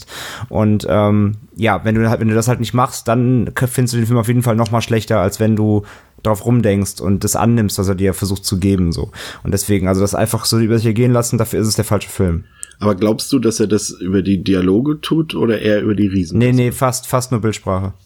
Ja, wollte ich gerade sagen, also mir ging es tatsächlich in dem Fall jetzt auch so ein bisschen um die Dialoge und die sind halt für mich dann doch eher so ein. Na, die Dialoge enthalten auch nur Hinweise. Sie sind im Großen ja. und Ganzen, hast du viel Gibberish dabei. Ähm, du hast am Anfang halt die, die, die, die, der Austausch zwischen Red und Mandy ähm, ist, sag ich mal, der, der ist ja noch relativ klar, ne? Also da die reden ja. ja auch über so relativ alltägliche Dinge, auch wenn sie es in einer nicht alltäglichen Art tun, sage ich mal. Aber da geht es ja doch, doch um normale, Anführungszeichen, Dinge. Ähm, das kann man ja noch alles so nachvollziehen. Aber spätestens ab dann quasi aus der Szene, wo sie Mandy kidnappen, wo, sie, wo irgendwie diese Todesfliege aus der Hölle ihren Hals sticht und sie anfängt abzudrehen. Ähm, ähm, und dann halt eben dieser, dieser lange Monolog von, von Jebediah, inklusive ich zeig dir meinen Dick, äh, alles so, das, also da ist viel Gibberish dabei, auch dann mit dem Song natürlich, das ist dann quasi ja ein bisschen so seine Story, also auch das hat ja quasi wieder Aussagekraft, ähm, aber generell in Dialogen verstecken sich meistens immer nur kleine Anhaltspunkte, die dich so anfüttern, aber ja, du musst halt irgendwie, du, du brauchst so ein bisschen so einen Rauschfilter, du musst relativ gut ausblenden können, wo der Gibberish quasi endet und wo der, wo der, der, der Satz anfängt, den du mitnehmen musst, um so ein bisschen vom Ganzen zu verstehen, sage ich ja. mal. Ja, da stimme ich André absolut zu. Der äh, Cosmatos mischt äh, fließend total belanglose Dialoge mit eigentlich wirklich, wenn man drauf achtet und, und sie heraushört, mit, mit guten Hinweisen darauf, wo es jetzt wirklich hingeht und auch auf mhm. die Charaktere, wie zum Beispiel eben diese kurze Anekdote über die Starre, die Mandy da am Anfang äh, Nick Cage erzählt. Aber da muss man schon wirklich gut aufpassen. Aber dadurch wird auch klar, dass der Film eben kein Dialogfilm ist. Da geht es nicht um das, was gesagt wird, sondern da geht es darum, wie Bilder wirken und wie Dinge dargestellt werden und in welchen Farben sie dargestellt werden und ähm, was passiert auch einfach auf der Leinwand. Und das ist die, die Quintessenz des Films. Wenn man das mitnimmt, also ich glaube, den Film könnte man sich auch ohne Dialoge anschauen und wäre trotzdem in der Lage, genau dasselbe mitzunehmen, wie, äh, wie man den Film eben hört und wenn man hört, was die Leute sagen. Ähm, Pascal, du hast den ja jetzt einmal gesehen. Hm. Ähm, war dir bewusst, dass du es mit einem sehr langsam erzählten Film zu tun haben wirst? Ähm, ja, so viel ist mir schon vorher äh, durch so mal über Rezensionen auf äh, Seiten fliegend bewusst geworden. Ähm, ja, also um die Frage zu beantworten, ja. Äh, wie mir das gefallen hat. Ähm, ich finde halt, das Gibberish ist es halt, Dominik hatte eben auch gesagt, so der Film nimmt sich halt am Anfang auch die Zeit, ähm, sehr ruhig zu sein, beziehungsweise ein sehr langsames Tempo vorzulegen. Kurze Unterbrechung, der, der Punkt ja. ist halt, die, die Frage ist halt, Sorry. Äh, nicht nur am Anfang, also äh, das Tempo behält er ja wirklich bis, bis, ja, also mindestens eine Stunde bei, ne? Also auch nach dieser, nach dieser, äh, äh nach diesem Kidnap und, und. Ja, so quasi und, bis die Title Card dann irgendwann kommt, ne? Ne, die kommt ja jetzt nicht nach einer Stunde, oder? Nee, nach 75 Minuten, aber so bis dann, ja gut, okay, es geht ein bisschen vorher, geht's ein bisschen, wird ein bisschen angezogen in dem Sinne, ja. Aber, aber auch dieser Punkt, äh, als Jeremiah quasi ja so eine, äh, ja, versucht Mandy zu brechen und so, es ist ja alles ultra langsam immer noch und äh, hat es dich irgendwie gestört? Und die Frage natürlich dann auch direkt ähm, an, an André und Dominik. Ach, ja, also das, was ich eben sagen wollte, was Dominik meinte, ähm, dass der halt das auch bewusst macht, um die Geschichte zu erzählen, sich deswegen die Zeit nimmt. Ich finde, es geht ein bisschen drüber. Es ist mir teilweise ein bisschen auch, halt die Dialoge sind halt auch nochmal sehr gekünstelt, bewusst langsam. Garantiert als Stilmittel, aber hat mir jetzt nicht ähm, durch die Bank so gut gefallen, weil es dann halt mit der Zeit schon so ein bisschen an meinen Nerven gesägt hat, dass es halt alles so langsam ist. Ähm, aber ja gut, es schafft natürlich halt einen Kontrast zur zweiten Hälfte. Das ist dann ähm, in dem Sinne vorteilhaft, aber ja, also ich sag mal, ich fand's cool mit Abstrichen. Und dann gebe ich weiter an Dominik. Also mich hat's nicht gestört. Das ist ein Stilmittel von ihm, definitiv, dieses langsame und langgezogene Sprechen. Und das ist auch ein, ein potenzielles Nerv. Kriterium oder Nervfaktor, das kann ich mir schon vorstellen. Aber ich war in dem Moment schon so in der Geschichte drinnen und habe mitgefiebert, weil es wurde ja dann schon langsam klar, dass das jetzt kein, keine gute Wendung mehr nimmt. Ab dem Punkt ist ja klar, jetzt geht es nur noch abwärts. Irgendwie, es geht jetzt nicht mehr aufwärts, es gibt jetzt keine Freude oder Hoffnung mehr oder leichte Bilder wie noch am Anfang, sondern jetzt geht es eigentlich nur noch in die Hölle auf direktem Weg. Und das merkt man ja schon in dieser langen Sequenz, als sich äh, San dann irgendwie versucht, bei Mandy anzubiedern. Das ist ja auch so dieser, dieser typische Sektenwahn, dass das so langsam soll das irgendwie das Opfer eingelullt werden mit dieser ganzen komischen Lore, die er da um sich rum äh, gesponnen hat. Und auch diesem komischen Song, der ja eigentlich nur von ihm handelt, wie er als Heilsbringer irgendwie durch die, durch die äh, Lande wandelt und äh, auf Gott, auf der Suche nach Gott ist. Und äh, Mandy durchschaut es halt komplett und ja, macht eigentlich das, was, was ich womöglich kein anderer in der Situation trauen würde und lacht ihn halt komplett aus einfach. Und das, das ist auch nochmal, um das nochmal von, von vorher aufzugreifen, da wirkt sie halt einfach nur dämonisch in der Szene. Da ist sie auch so ausgeleuchtet, sie wirkt halt einfach wie besessen in dieser kurzen, in diesem kurzen Moment, als sie ihn halt so richtig krass auslacht. Und das ist so die, der krasse Kontrast zu dem Engelsgleichen, wie sie am Anfang dargestellt wird, nämlich die andere Seite von ihr, dass sie eben kein, nicht nur eine, eine helle Seite hat, sondern scheinbar auch eine dunkle Seite. Und das wird in der Szene nochmal richtig gut deutlich. André, deine Einschätzung zum Geh, Tempo des Films? Gehe ich eigentlich komplett bei Dominik auch mit. Also ähm, äh, mich hat es, mich, ich, ich kann nicht mal sagen, dass es mich gestört hat. Also der Anfang und so hat für mich komplett gepasst, so bis, bis zur Hälfte. Ähm, auch diese, gerade diese Sequenz hier eben dann, wenn, wenn Mandy gefangen genommen wurde und dann eben diese, diese Drogen oder diese Insektenstich da verabreicht kriegt und dann eben in diesen Trance-Zustand kippt, so das passt ja komplett, das ist wirklich so komplett äh, ja, psychedelisch getragen ist, äh, sie eben da komplett weggetreten und, und er labert sie da mit, mit, mit Bullshit voll.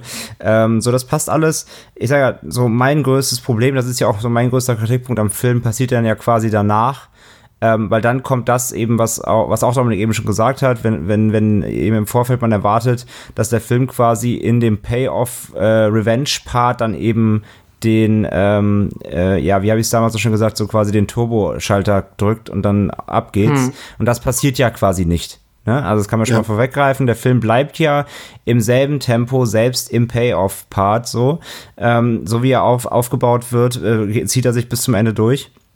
Und das war ja mein, mein großes Problem, weil ich jetzt dann eben quasi mit, mit, äh, äh, mit allem, was dann passiert, auch mit Nick Cage, wie er dann, wie er dann flippt und wie er komplett Riot geht, ähm, und er komplett einfach snappt im Kopf. Da dachte ich halt, jetzt geht's richtig los und jetzt irgendwie hämmern gleich hier die irgendwie die Boxen durch und jetzt gibt's fetten Soundtrack und Action und Gore und hast nicht gesehen. und das ist passiert ja quasi komplett nicht. Und das war mein großes Problem am Film. Das hat mich, und das stört mich auch beim zweiten Mal, hat mich immer auch genervt einfach, dass er, dass er das Gaspedal einfach nicht, äh, bewusst nicht drückt und das war mir einfach nicht, nicht, hat mich nicht, hat mich nicht befriedigt, sag ich mal. Also du, du hättest dir definitiv mehr Riot gewünscht, ja? Ich habe mir in der zweiten Hälfte, Hälfte habe ich mir dann den, den Gang von 50 km/h auf 350 gewünscht.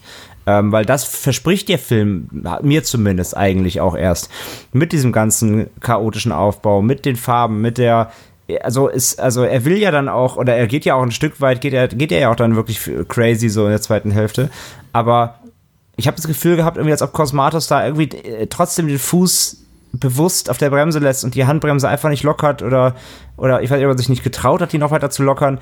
So, also für mich hätte der Film gerade in der, in der, in der, in dem Kern, wie, wie verspielt er ist, wie verrückt er sich darstellen will und wie mit dem, mit den ganzen Drogenthematiken, mit diesen verrückten apokalyptischen Bikern, mit so allem, was dazugehört, ähm, er, er will ja er will ja, er will ja komplett verrückt wirken und, und durchgedreht und, und komplett overstyled und, aber dazu fand ich dann, hat, hat mir dann in der zweiten Hälfte äh, die Geschwindigkeit nicht zu dem gepasst, was der Film mir eigentlich vermitteln will. Er will mir, er will mir vermitteln, dass, dass alles gerade komplett durchdreht und Nüsse geht und einfach nur mein, mein Kopf ficken soll.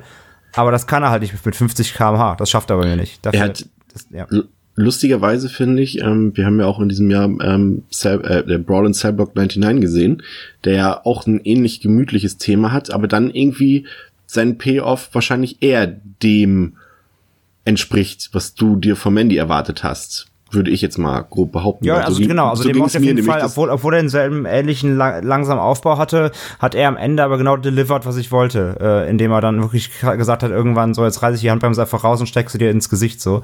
Und, ähm, und das, das hat mir Mandy einfach gefehlt.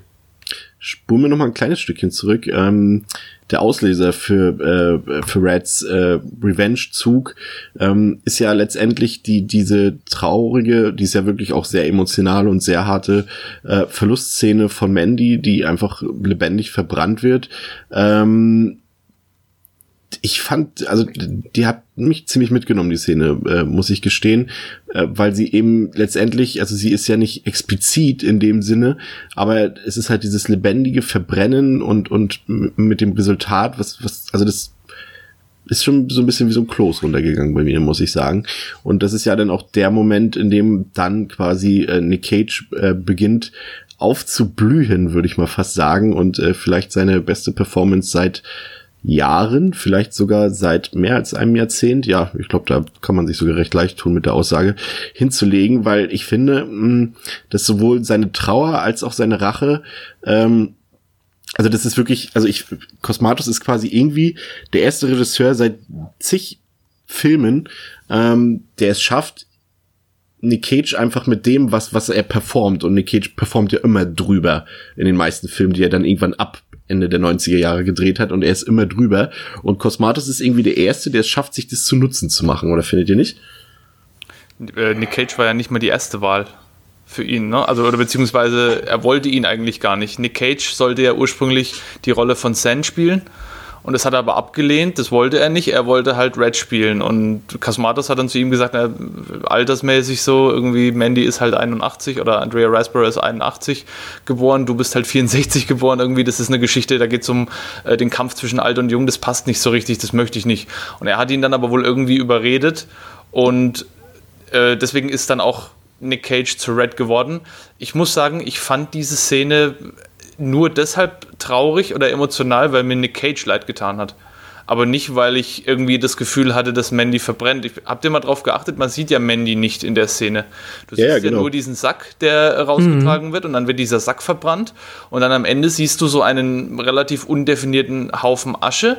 Auf den bewegt sich Cage dann zu. Und dann siehst du ganz kurz in diesem Haufen Asche so ein bisschen die Umrisse von Mandys Gesicht. Genau. Und dann wird ja diese Asche verweht und da wird aber auch wieder so ein bisschen mit, den, mit der Wahrnehmung des Zuschauers gespielt. War das jetzt wirklich so oder hat sich das Cage vielleicht eingebildet haben wir uns das als Zuschauer eingebildet? Du siehst de facto nichts von Mandy. Du siehst, während sie brennt, mal kurz den Mund und die Zähne, aber es könnte halt auch jeder andere sein. Und ich finde, es passt auch dazu, wie Mandy in dem ganzen Film eben dargestellt wird. Sie ist immer so ein bisschen äh, nicht von dieser Welt. Und man hat auch irgendwie nicht das Gefühl, dass sie zu irgendeinem Zeitpunkt in dem Film mal die Kontrolle verliert. Selbst als sie gekidnappt wird und als, als äh, San sie da irgendwie bedrängt und sowas, hat sie ja immer noch volle Kontrolle und macht ihn ja auch komplett fertig. Sie besiegt ihn ja in dem Moment. Er steht ja dann irgendwie auch noch kurz vor dem Spiegel und, und redet sich dann selber was dann auch wieder so eine Andeutung von schizophrener Persönlichkeitsspaltung ist, redet sich dann selber ein, dass er ja eigentlich der, der Gott an sich ist und dass er äh, besser ist als alle anderen. Aber sie besiegt ihn ja de facto. Und dass sie dann in der Szene eben verbrennt, ist eigentlich mehr der Verlust von Cage, als dass wir als Zuschauer oder als ich zumindest als Zuschauer das Gefühl hatte, wir verlieren jetzt oder ich verliere jetzt Mandy. So, mir hat Nick Cage leid hm. getan, weil wie er leidet, ist halt wirklich heftig. Dann auch noch später, als er sich dann irgendwie den Wodka oder was es dann ist, irgendwie holt und da dann in Unterhose da im, im Bad steht und, und abwechselnd säuft und heult und schreit.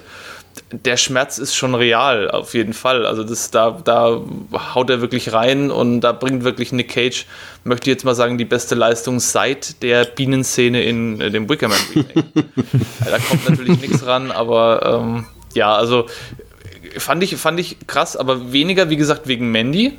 Ich hatte immer so das Gefühl, okay, Mandy steigt in die nächste Ebene ihrer Existenz auf. Dass ihre äh, Existenz auf der Erde nur von kurzer Dauer war, das war vielleicht auch so vorgesehen, weil sie eben eigentlich ihren Ursprung woanders hat. Und dahin geht sie jetzt zurück. Und das Schlimme, was wir halt jetzt als Zuschauer noch mitmachen müssen, ist, dass eben Nick Cage den Menschen verliert, um den sich scheinbar sein gesamtes Leben irgendwie gedreht hat. Und sein, seinen Lebensmittelpunkt, der ist jetzt halt einfach weg. Und das wird in der Szene äh, sehr, sehr gut deutlich, finde ich. Ich meine, es ist natürlich, Mandys Ableben ist natürlich für die Geschichte äh, unabdingbar. Also sonst wird sie ja nirgendwo hinlaufen, das ist klar. Aber wie sieht's mit dem Shadow Goblin aus, Pascal? ich bekomme die guten Fragen. Ich ja. Shadow Goblin auf jeden Fall beste Leben. Ja, äh, ja äh, war definitiv ein ein lustiger antiklimatischer Moment. Äh, äh, ich kann sonst noch mal die andere Frage auch beantworten. Ich fand, ähm, ist natürlich auch ein unfassbar dank eine unfassbar dankbare Rolle für äh, einen Actor halt hier sich mal die Seele aus dem Leib zu spielen. Ähm, Gerade wenn das dann halt noch so außergewöhnlich inszeniert wird und das dann natürlich halt auch so viele ikonische Bilder erzeugt. Man hat ja echt da jetzt schon äh, ein neues Portfolio an. Hm? Gift Game ist hart.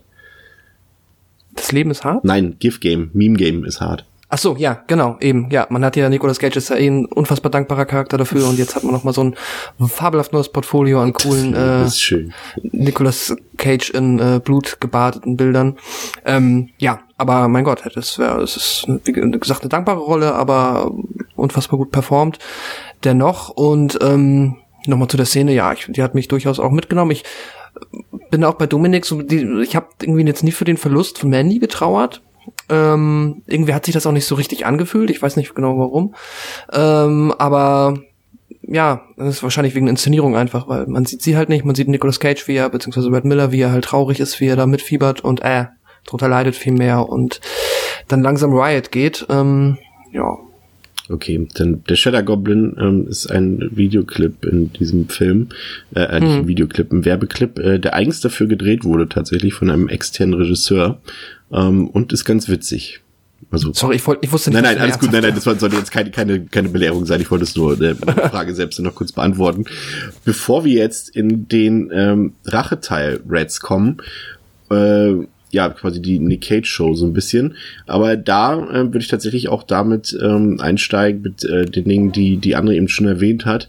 Ähm, erwartungsgemäß könnte man jetzt meinen, klar, es gibt noch gibt noch diese Dialogszenen mit mit äh, mit der Rolle von Bill Duke und so weiter, aber aber die an sich könnte man wirklich meinen, dass der Film jetzt so ein bisschen äh, Tempo John Wick mäßig so ein bisschen erhöht und und jetzt Riot geht, aber das tut er eben nicht. Also es ist natürlich immer noch immer noch ähm, die, die Gewaltspirale geht natürlich jetzt nach oben. Also es werden, es, es ist ein blutiger Rachefeldzug, es äh, rollen Köpfe, es gibt ein Kettensägenduell, alles drum und dran.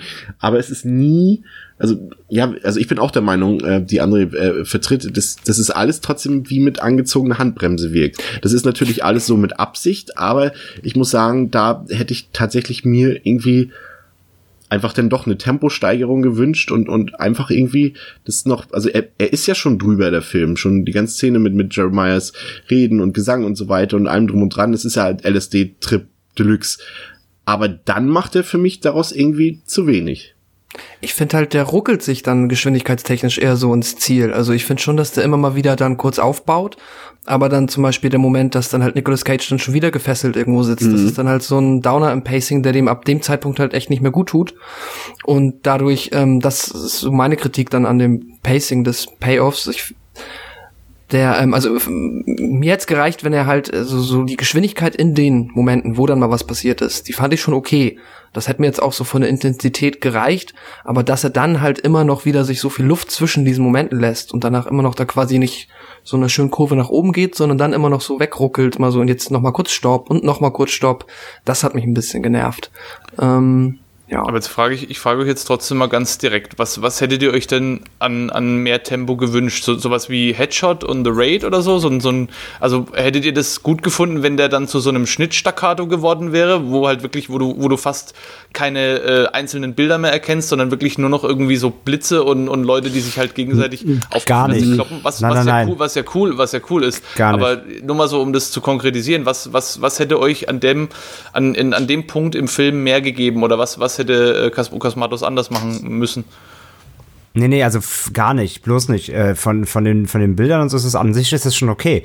Aber es, es, es fängt an, gib mir einen anderen Soundtrack. Keine Ahnung, du spielst mit Metal-Covern, gib mir einen hämmernden Metal-Soundtrack, ja. der plötzlich einsetzt und hämmer mir einfach 20 Minuten deine geilsten, deine liebsten Met 30 Metal-Songs um die Ohren, die du geil findest. Ich meine, die Waffe, die Waffe von Nick Cage ist, ist, ist quasi angelehnt an das äh, Logo von Celtic Frost. Spiel den Scheiß auch.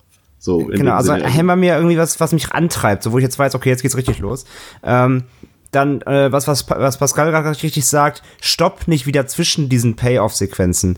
Äh, weil es gibt dann kurz irgendwie einen Kampf, der ist auch cool, der, da, da passiert was, da wird auch mal Kopf abgeschlagen, so, das ist fein, ist genau das, was ich sehen will. Aber dann eben passiert wieder irgendwie, mal zehn Minuten lang ist Nick Cage jetzt irgendwo gefesselt in einem, in einem, in diesem Traktor. Oder geht dann wieder trotzdem ganz langsam zu diesem, in diese scheiß Halle, zu diesem Koch mit dem Tiger und so. Und dann labern die wieder. Und, äh, und also er, er bremst sich dann immer auch im Payoff immer wieder aus und ich komme nicht rein in, ich komme nicht rein in das Gefühl, was ich brauche, damit ich das jetzt richtig feiern kann, so. Und, und er war, und, und er war mir auch nicht hart genug. So, wenn du komplett crazy gehen willst, dann zeig mir das. Du hast ein Kettensägen-Duell, der eine hat eine Kettensäge, die größer ist als sein Körper, so. Dann mach was draus. Und, und, und, und, ja, dann fällt er halt da drauf, er spritzt ein bisschen Blut irgendwie. Keine Ahnung, das war mir alles doch zu harmlos. Geh richtig crazy. Ich will, ich will viel mehr. Ich will einfach mehr. Ich will mehr Verrücktheit, mehr Gore, mehr alles irgendwie und, und keine Pause und nicht wieder irgendwelche sphärischen Klänge dann, sondern ich will dann wirklich auf die Fresse haben, so. Das, das hätte mir einfach gefehlt, das hat mir gefehlt. Ich will, ich will das spüren, dass Nick Cage sauer ist und jetzt einfach allen ihre scheiß Gedärme rausreißen will und das Gefühl hatte ich nicht. Ich hatte das Gefühl so, ja, er ist kurz wütend, aber dann zündet, er sich erstmal eine Kippe wieder anzünden und dann muss er erstmal wieder mit seinem kleinen Squad da durch die Wüste fahren und das war so, oh, kommt Leute, jetzt zeig mir doch mal was Geiles.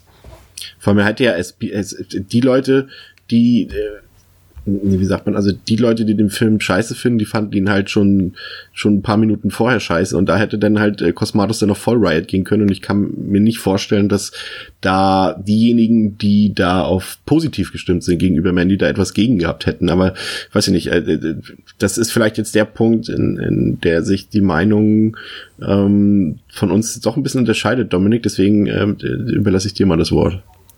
Also ich, ich kann die Argumentation nachvollziehen und ich glaube auch, dass dieses Marketing, das war ja das, was ich am Anfang gesagt habe, dass dieses Marketing, dieses Heavy Metal auf Acid irgendwie, das es stimmt schon irgendwie, aber das hat dem Film nicht gut getan, weil du erwartest so einen äh, Gaspar Noé-mäßigen Acid-Trip irgendwie, wo halt wirklich Nonstop Action ist, zumindest ab einem gewissen Punkt. Und das liefert Cosmatos tatsächlich nicht. Mein Verdacht ist, dass er das vielleicht gemacht haben könnte, weil er trotzdem die Bildsprache und die Stilistik immer noch oben anstellt. Und hättest du dem Film mehr Tempo gegeben, dann wäre der kürzer gewesen mit Sicherheit, weil das sind, das sind natürlich Sequenzen, die das Ganze irgendwie auch strecken, aber die eben auch eine eigene Bildsprache haben. Sei es jetzt eben Nick Cage, der dann durch diese immer, die Welt wird ja auch immer mehr zur Hölle irgendwie. Das ist mhm. ja keine normale Welt mehr, durch die er fährt, sondern das ist ja quasi ein Gemälde von, äh, keine Ahnung, Danny Filth oder so irgendwie oder von Rob Zombie. So, so wirkt ja das mit zunehmendem, mit zunehmender Dauer und der Film wird schon Metal, finde ich. Von, angefangen von der Ask, die, äh, von der Axt, die er sich Gesichter macht, äh, die dem Logo von Celtic Frost ähnelt, bis hin zu den, zu den Einzelbildern, bis hin zu den Kämpfen. Aber die Kämpfe sind halt auch sehr, sehr kurz. Es, ist, es passiert halt nicht rein von den, von der, vom Ablauf her nicht allzu viel in den Kämpfen. Von daher kann ich das nachvollziehen. Aber die, die Bildsprache, die eben Cosmatos dann mit dem Film transportieren will und die, die er bis zuletzt durchhält auch und die er ja in der letzten Szene dann auch nochmal noch mal richtig raushaut, die hätte, glaube ich, unter einem hohen Tempo leiden können. Man hätte das natürlich inszenieren können, so dass es vielleicht auch noch funktioniert, aber ich glaube, da hat er vielleicht wirklich Angst davor gehabt, dass er sich mit, mit einer richtig krassen äh, No-Holds-Bar zweiten Hälfte irgendwie das wieder mit dem Arsch einreißt, was er sich halt in der ersten Hälfte aufgebaut hat, nämlich eine emotionale Bindung, die der Zuschauer vielleicht auch zu, zu Mandy hat. Und wenn das durch zu viel Action in der zweiten Hälfte vielleicht zu sehr in den Hintergrund getreten hätte, dann wäre die Botschaft, die er da vermitteln will, unter Umständen da drin verloren gegangen. Weil wenn du, wenn du dir jetzt guckst, die Leute hätten dann wirklich nur noch über die zweite Hälfte geredet. Und dann wäre das so ein Ding geworden wie, ja gut, spul die erste Hälfte vor, interessiert nicht, schau dir die zweite Hälfte an, ab Minute, keine Ahnung, 60, 65, da geht die Action ab, den Rest vorher brauchst du nicht. Und ich glaube, das war halt was, was er vermeiden wollte. Der wollte eben nicht, dass der Film so zu so einer äh, Teil 1, so, so Kill Bill-mäßig, ne? Erste Hälfte irgendwie geile Action, zweiter Film eigentlich nur noch Dialog-Scheiß. Das wurde ja äh, Kill Bill damals oft vorgeworfen, dass die zweite Hälfte total antiklimaktisch ist im Vergleich zu Teil 1. Und das wollte er, glaube ich, vermeiden. Also das ist so meine, ähm, meine, meine Interpretation des Ganzen. Aber mich persönlich, muss ich sagen, hat dieses, diese, diese angezogene Handbremse, mit der er fährt, nicht gestört, weil ich, ich war wirklich von Minute 1 in diesem Film, in diesen Bildern gefangen und habe halt wirklich wie in so einem Drogentrip einfach nur auf den Bildschirm geguckt und habe so das in mich aufgesogen, was da kam. Und mir hat es ganz gut getan, dass der Film eben auch in der zweiten Hälfte so ein, so ein etwas gemächlicheres Tempo an den Tag legt, weil ich einfach in jedem dieser Bilder, wie du am Anfang gesagt hast, Chris, das sind ja quasi Einzel, äh, Einzelbilder, sind ja quasi Gemälde in dem Film. Und ich habe ja. hab mich dann wirklich auch auf Details konzentriert und habe mir halt wirklich auch diese Einstellungen, die ja auch in der zweiten Hälfte extrem lange sind, äh, dieser eine von der Biker-Gang, als er da vor dem brennenden Auto steht, das wird ja auch ewig ausgehalten die Szene. Und dann schießt er ihm irgendwie mit, dem, mit der Armbrust in den Hals und dann zieht er sich noch ganz langsam den Pfeil raus und dann blutet er ein bisschen und so. Und der Kampf ist dann ja auch noch sehr, sehr kurz. Äh, äh, Cosmatos hält ja wirklich in dem Film auf, auf einzelne Charaktere, auf Einstellungen teilweise sekundenlang drauf und, und äh, will, dass die auf den Zuschauer wirken. Und das, diese Wirkung wäre verm vermutlich verloren gegangen, hätte er da jetzt wirklich mhm. mehr Action reingepackt. Ja, ich fand es tatsächlich länger als notwendig, das draufgehalte. Aber das ist, also ich glaube, das ist halt auch wirklich Geschmackssache. Man muss die, die Vision vom, vom Regisseur in dem, in dem Fall halt respektieren, aber es muss ja nicht den eigenen Geschmack treffen. Das stimmt. Ja, ähm, das Ende würde ich jetzt nicht unbedingt mehr noch in der Tiefe äh, besprechen, da ja der Film noch relativ aktuell ist und wir schon äh, unangekündigt schon ein bisschen doll gespoilert haben. Also ich gehe davon aus, die Leute, die sich das anhören, haben den Film auch gesehen schon. Ähm, aber zumindest das Finale würde ich noch so ein bisschen offen lassen. Es ist ja letztendlich mm, im Kern eigentlich auch das, was der ganze Film für mich ist. Also ich, ich, ich gehe mal schon so ein bisschen Richtung Fazit. Ähm, ich fand ihn jetzt beim zweiten Mal sehen deutlich besser als beim ersten Mal, was halt auch, wie gesagt, daran lag, dass ich beim ersten Mal wirklich doch schon relativ müde war, als ich den gesehen habe. Und mit der Voraussetzung sollte man definitiv nicht an Mandy herangehen. Da sind wir uns, glaube ich, alle einig. Ähm, mhm. Aber die Schwachpunkte, die bleiben, ist vor allem der Punkt, dass der Film ja wirklich gerade eben audiovisuell äh, vollkommen ja innovativ ist, auch auch verrückt ist und und ähm, ähm, sehr ja, überraschend auch, aber im Kern ist für mich die Handlung dann halt extrem konventionell. Also sie ist ja, darf, obwohl der Film ja halt so langsam erzählt ist und auch so, so, so, so lange läuft für, für so eine Art Film, ist es halt auch irgendwie doch wieder straight erzählt. Also der Film hat ja letztendlich eigentlich null Wendungen und eigentlich nehmen wir mal jetzt so von so kleinen Dingen, wo du denkst, okay, what the fuck, hier ist eine Riesenfliege oder eine Riesenwespe, was auch immer. Aber per se in, in der Grundhandlung gibt's ja keine Überraschung, keine Twists, keine Wendung. Das ist alles sehr konventionell und ich hätte mir schon gewünscht, dass er da vielleicht dann auch so drüber geht, wie er es audiovisuell tut. Aber das hat er irgendwie nicht so ganz, fand ich. Äh, ganz kurz vielleicht auf eine Sache äh, sollten wir noch kurz zu sprechen kommen, die Animationssequenzen in dem Film, die ja sehr, sehr kurz sind, aber die ja immer dann auftauchen, wenn Nick Cage irgendwie einschläft oder das Bewusstsein verliert. Und er träumt ja dann von Mandy oder er ja, hat Visionen von ihr in einer Welt, die so aussieht wie die Welt, in der wir uns dann zum, zum Ende des Films hin bewegen, also quasi wie ein, wie ein äh, Heavy Metal Album Cover. Fandet mhm. ihr diese, diese Animationssequenzen störend oder unpassend oder haben die euch gut gefallen? Wie, wie, wie fandet ihr die? Mm, ich fand die eigentlich ganz cool, weil die so ein bisschen, also es war ja, wo kannst du auch mal vergleichen? Heavy Metal, ne? Auch so ein bisschen, ja, Heavy, wie, genau. Das ist 100% Heavy Metal mhm. von ja. 1981. Da war ja sogar der, der Lochnar äh, in einer Szene mit drin, als sie genau. bei diesem Monster liegt genau. und diesen grünen ja. Orb da rausholt. Das ist der, eine Anspielung ja. an den Lochnar aus Heavy Metal. Ganz genau, wollte ich gerade sagen. Ja, okay, dann haben wir, ja, dann war's, war, habe ich nicht nur vermutet, sondern nee, ich glaub, ist so, ist, ist wirklich. Und das, da, da bin ich auch komplett ausgerastet. Als ich den Film das erste Mal gesehen habe und gesehen habe, dass ich habe, äh, als die erste Animationssequenz lief, dachte ich, okay, Heavy Metal. Und als dann der Lochnar kam, habe ich gedacht, okay, wie geil bitte. Weil, ja. also Heavy Metal ist einer meiner liebsten Animationsfilme und ähm, der hat ja auch vom Pacing her so ein bisschen ein, ein reduziertes Tempo, hat zwar seine Action-Szenen, aber hat halt auch viele ruhigere Szenen. Und an den habe ich mich tatsächlich am meisten erinnert gefühlt bei dem ganzen Film. Und ich glaube, das war auch das, was in mir so die Euphorie unterschwellig so ein bisschen ausgelöst hat, weil der ganze Film von vorne bis hinten auf mich so ein bisschen gewirkt hat wie eben Heavy Metal aus, aus den 80ern. So, so ruhige Passagen, aber auch teilweise äh, dann äh, wieder härtere Sachen und Action-Sachen und so. Aber fand ich komplett also den Einfluss hat man mit am meisten gemerkt. Da waren sehr, sehr viele verschiedene, sich auch teilweise konterkarierende Einflüsse drin, aber am meisten finde ich, am präsentesten für mich war dieser Einfluss aus diesem äh, Animationsfilm und das fand ich einfach, für mich persönlich war das äh, absolut klasse. Ähm, die, also ich hatte vorhin schon, mir ist noch ein anderer Film eingefallen, der mich so ein bisschen an Mandy erinnert hat. Also ich hatte ja vorhin schon äh, Brawl in Cell Block 99 aus diesem Jahr ähm, erwähnt, der für mich ein Stückchen besser funktioniert, weil der Payoff anders ist oder besser ist aus meiner Sicht. Ähm, aber mir ist auch, ich weiß nicht, hattest du den nicht auch gerade noch mal geguckt, André? Ich bin mir nicht ganz sicher. Under the Skin mit Scarlett Johansson? Ja. Ja, ich fand auch der Film ist natürlich, auch wenn er natürlich audiovisuell ganz anders funktioniert, aber äh, von der Erzählstruktur her und auch, auch, auch vom Tempo. Ja, das Tempo Pacing auf jeden Fall, ja. Und all diese Dinge und, und, und auch der hat für mich einen besseren Payoff. Das, sind, das ist halt der Unterschied für mich. Also ich finde Mandy mittlerweile wirklich, muss ich auch ja, sagen, es ist für mich ein guter Film und äh, ich äh, werde ihn mir definitiv noch öfter anschauen, allein um noch viele Dinge dort drin auch zu entdecken. Aber neben der Sache, dass, dass mir die Story halt so ein bisschen zu konventionell ist, ist halt eben das, was, was André und ich vorhin schon so kritisiert haben oder Pascal ja auch, dass eben dieser Payoff irgendwie so, du, du bist nicht befriedigt einfach. Ich finde im Film. Naja, bei, bei Under Skin gibt's ja auch richtig wirklich einen Payoff. Ähm, ich sag mal, also aber vom Stil her schon, auch gerade vom Soundtrack her. Under Skin hat auch einen sehr mhm. psychedelischen, mhm. schrägen Soundtrack, ähm, der dich der ist, und der eigentlich mit Haupt, also das, der, der hauptsächlich ausschlaggebend ist für, für die seltsame, für die, für die skurrile Atmosphäre, die der Film hat. Ja. Und das ist ja bei, bei Mandy ähm, zwar nicht das einzige, aber auch ein großer Bestandteil eben, dass der Soundtrack von Johansson da so äh, dir immer in die Bilder reinprescht, so sag ich mal. Mhm. Ähm, also von, von der, von, vom Stil, von der Stilistik her durchaus Parallelen, ja. Hat jemand von ja. euch die erste Hälfte, also die erste Hälfte von dem Universum, was Cosmatos da aufbaut, war ja eigentlich Beyond the Black Rainbow. Hat den jemand gesehen von euch?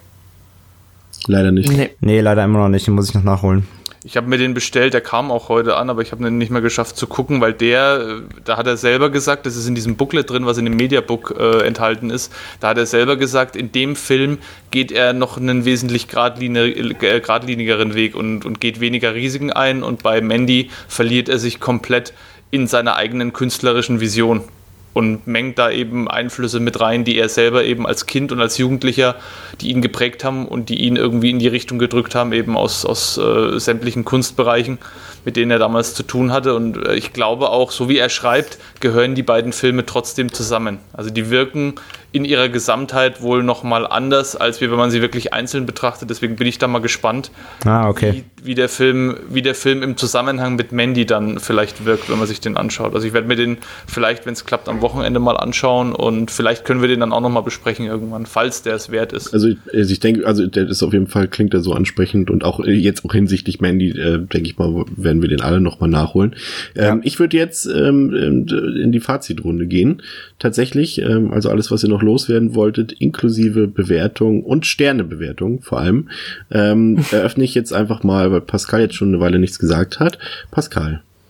Äh, ja, ich wollte trotzdem jetzt nur mal der Höflichkeit fragen, wollen wir noch ähm, dieses äh, Interpretationsrunde starten oder nicht? Nur weil äh, das vorhin noch mal erwähnt wurde. Achso, André hatte ja das Oder hat, ja, hau raus. Wenn jemand das Bedürfnis hat, weil ich bin da verhältnismäßig, ähm, nee, dafür ist es noch ich, zu frisch. Ich fände ich fänd's ganz spannend, wenn wir zumindest mal kurz drüber reden, also weil, ich, weil mhm. mich auch interessieren würde, ob ihr da, ob ihr das auch so seht oder ob ihr da eigene Ideen hattet oder noch gar nichts, äh, oder gar nichts gesehen habt, sag ich mal, oder gar, euch gar keine Gedanken drüber gemacht habt. Also wie gesagt, ich, ich, ich habe mir natürlich auch eigene Gedanken gemacht äh, nach dem Film ähm, damals, nach dem Kino, da war ich relativ ratlos, bis auf die, bis auf die, soll ich mal die, die, die offensichtlichen Dinge äh, wie, mhm. wie Metal und Einflüsse von Filmen und Popkultur und Co. Ähm, so, dann habe ich mir jetzt, wie gesagt, über die Zeit auch mal einige äh, Analysen und so weiter mal angeschaut und angehört und durchgelesen. Und jetzt habe ich ihn ja quasi jetzt gerade vor dem Podcast nochmal geguckt und habe natürlich auch auf ein paar Sachen nochmal geachtet, die ich jetzt aus diesen Analysen noch mitgenommen habe. Und wie gesagt, hier und da, ähm, so, man kann natürlich immer viel interpretieren, das ist natürlich jedem frei so zugestellt. Ob es dann der Regisseur so gemeint hat, ist natürlich nochmal eine andere Sache. Aber zum Beispiel, was ich, was ich ganz spannend fand, ist, und das hatten wir auch eben in der Szene, wo quasi Mandy vielleicht verbrennt, wir wissen es ja nicht so richtig genau. Äh, zum Beispiel ähm, fand ich ganz spannend, in einer Analyse ging es darum, ob Mandy eine Art, ja, so in die Richtung Hexe ist vielleicht sogar. Ne? Also es ist so quasi diese Sekte so als Abbild der, des Christentums mit ihren äh, Kreuzsymboliken, die quasi äh, altertümlich auf Hexenjagd gehen und sie eben symbolisch äh, für das, was sie ist, verbrennen, weil, weil sie sie ja auch verhöhnt. Das fand ich zum Beispiel ziemlich, ziemlich spannend. Und das war das auch relativ naheliegend. Und das passt ich. ja dann auch wieder mit den, mit den quasi mit den Metal-Shirts, weißt du, sie, sie trägt größtenteils satanische T-Shirts mit satanischen Symbolen oder satanischen Bezug, äh, so dass sie eben, also dass, dass man sagen kann, okay, sie ist eine Hexe, sie ist vielleicht mit dem Teufel im Bunde und die und die äh, und diese Sekte, ähm, ja mit, sag ich mal, christlichen Wert oder Symboliken, ähm, äh, ja geht quasi auf Hexenjagd. Das fand ich zum Beispiel eine sehr interessante Ansichtsweise. Mhm. Ich überlege auch gerade. Es ist halt ein bisschen, also auf der einen Seite absolut ergibt es Sinn, ist halt so ein bisschen dadurch, dass sie sie auch eigentlich zuerst erst in ihren Reihen aufgrund dessen, wie sie sie wahrgenommen haben, haben wollten und das dann eigentlich nur die Ablehnung war, die das so ein bisschen dann provoziert hat, dass sie da so wütend sind, weiß ich nicht, aber grundsätzlich, mhm. äh, ja, also passt das schon ganz gut. Das war so eine Sache, was ich auch noch ganz spannend fand. Das, das haben sie so ein bisschen abgeleitet, ganz am Anfang quasi wie Nicolas Cage, ja, die halt diese, diese, diese Bäume da hackt und dann quasi irgendwie, ja, wegfliegt, ne? Also wird ja wie abgeholt, so ganz, ganz, ganz strange. Ähm, da war zum Beispiel eine der Interpretationen so, sie, viele sagen, dass, dass Red, der Charakter des Nicolas Cage in dem Film, ähm, ja, so eine Art, ja, er ist so eine Art Sensenmann oder so eine Art übernatürlicher Richter. Äh, das verbinden sie damit, dass sie sagen, ja, ähm, er, er fliegt quasi zu Mandy hin und er ist eigentlich gar nicht in ihrer Welt. Er befindet sich eigentlich in einer anderen Art Welt und dieses Haus, wo sie noch zusammen leben, ist gar nicht auf der Erde. Und, und überhaupt diese ganze Welt, wo auch nachher der Payoff ausgetragen wird, ist quasi eine anderes, eine andere, andere, ja, Dimension, wie man es auch immer ausdrücken will, weil man sieht ja auch am Ende, dann ganz am Ende dieses Endbild, ne, was ja so völlig abgefahren Metal-Album-Cover ist. Das heißt, diese Welt ist ja auch offensichtlich nicht erdähnlich. Und äh, viele, viele äh, interpretieren es so, dass diese Welten, die sich befinden, ist gar nicht die Erde, sondern es sind alles eigentlich keine Menschen, sondern die befinden sich in irgendeiner Parallelwelt Welt. Deswegen auch eben diese apokalyptischen Biker, dass die so seltsam sind und ähm, dass Nicolas Cage eigentlich irgendwie so eine Art, so eine Art, äh, äh, ja, so eine Art Reaper ist, weil zum Beispiel der, dieser, er kriegt ja dann diesen Crossbow im Wohnwagen und dieser, dieser mhm. Crossbow heißt The Reaper. Oder zum Beispiel hm. solche Geschichten. Also da gibt es wohl auch tausend Anspielungen, die darauf hindeuten, dass er so eine Art, er ist der, der Sensenmann oder der, der ist der, er ist der, der Rächer irgendwie, der, der aufräumt, aufräumen muss und den über Leben und Tod entscheiden kann und sowas. Also da gibt es auch ganz viele ähm, Interpretationen, was er, was er für eine Art Charakter ist oder wer er, wen er darstellen soll. Das ist auf jeden Fall cool. Jetzt habe ich nochmal super Bock, den Film direkt nochmal ja. zu gucken. Und ganz am Anfang diskutieren sie auch, wo also er und Mandy, wenn sie da diese ganzen Dialoge halten, da geht's einfach mhm. um so Planeten und so weiter. Und er sagt dann, wo, das habe ich noch nicht ganz, das habe ich eben noch nicht, nicht, nicht, nicht das habe ich vergessen, mir noch was zu achten. Äh, sie unterhalten sich wohl über irgendwelche Namen und zwei Namen, die sie droppen, ist irgendwie, sind irgendwelche. Galactus? Ja, genau, Galactus irgendwie und äh, irgendwie und die Galactus ist ja irgendwie der der der irgendwie the Destroyer, also wie der die Erde zerstört. Und dann sagen viele ja und deswegen rodet er auch die Bäume, weil er eigentlich der, dafür da ist, die Erde zu zerstören und solche Geschichten. Also da gibt's mhm. ganz viele Interpretationsgeschichten, äh, wo man natürlich sagen kann, okay, vielleicht interpretieren da manche natürlich auch zu viel rein. Ähm, aber es gibt da wohl sehr sehr viele ja verschiedene kleine Hinweise, über die man sich so langhangeln kann. Aber das waren so die, wo ich dachte, ja, das zumindest, das klingt so irgendwie, kann man das alles verketten, wenn man denn möchte. Ja. Wenn man Galactus möchte, ja. war, glaube ich, äh, eine Idee von Nick Cage, weil Nick Cage ist ja Comic-Fan irgendwie und Galactus ist doch ein Marvel-Charakter, oder? Mhm. Der Planet Ja, das ist irgendwie von den Fantastic mhm. Four, irgend so ein Abding oder irgendwie sowas. Ja, Planetenesser, der immer die Planeten der Planetenesser, ja, das sagt er ja dann auch irgendwie, der, dass das sein Lieblingsplanet ist, weil er die ganzen anderen Planeten aufisst. Genau. Und, und war wohl irgendwie, weil als Nick Cage ja. als Comic-Fan irgendwie wollte das wohl mit einbringen, aber das äh, ist natürlich auch immer schwierig, das im Nachgang dann festzustellen, ob es wirklich so ist oder ob es bewusst gewählt worden ist, vielleicht oder vielleicht beides. Genau, oder, oder ob es nur ein Gag ist quasi, ne? Ähm, aber ja, auf jeden Fall gibt es reichlich Leute, die es interpretieren, dass er Galactus ist und eigentlich quasi die Erde oder halt Planeten zerstört und zu Mandy immerhin fliegt und das, wo die da leben, ist eigentlich gar nicht die Erde und so. Also da gibt es ganz, ganz viele verschiedene Theorien über diesen Film. Wie gesagt, ob es nachher dann überhaupt von, von Cosmatos so, von Cosmatos so gewollt ist, ist eine ganz andere Geschichte. Finde ich aber wird immerhin spannend und da der Film eben so viele Symboliken und kleine Hinweise besitzt, macht es auch irgendwie Spaß, da so ein bisschen Ne, sich so ein bisschen lang zu hangeln. Das ist ja, ist ja auch durchaus natürlich dann auch gewollt, sonst wäre es nicht so ja, in, in den Mittelpunkt gerückt, sage ich mal, ähm, sich da natürlich rei reichlich Spekulation auch zu liefern. Ja, aber das nur mal, das mal so am Rand auf jeden Fall. Wer den Film äh, noch guckt oder noch mal gucken will, äh, kann da auf jeden Fall reichlich auf Feinheiten achten. Das finde ich auf jeden Fall ganz, sp äh, ganz spannend auf jeden Fall.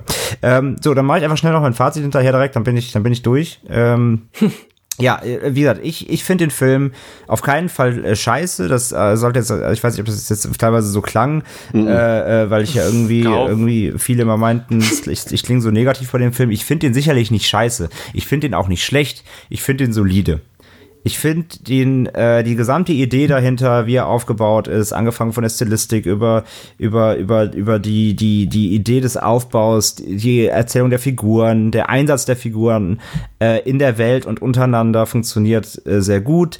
Äh, auch auch äh, in Bezug eben auf auf die auf die namensgebende Figur Mandy, wie sie in den Film eingebaut wird und auch trotzdem quasi, obwohl sie quasi mit des Films verschwindet, ähm, quasi trotzdem immer so im Raum bleibt. Also die, die Idee der Mandy bleibt ja so im ganzen Film trotzdem bestehen, obwohl er sie quasi als Charakter aus dem Film nimmt. Total spannend, äh, gut gemacht. Ähm, ich mag Cage in dem Film. Äh, ob er gut spielt, kann man darüber streiten. Er spielt halt Cage und in den Film und der und Cage, und Cage passt halt zu dem Film. Und das, äh, die Symbiose aus beidem klappt halt. Er, er kann ausrasten, er kann irgendwie alle seine Facetten der Geisteskrankheit zeigen und das passt halt komplett in den Film.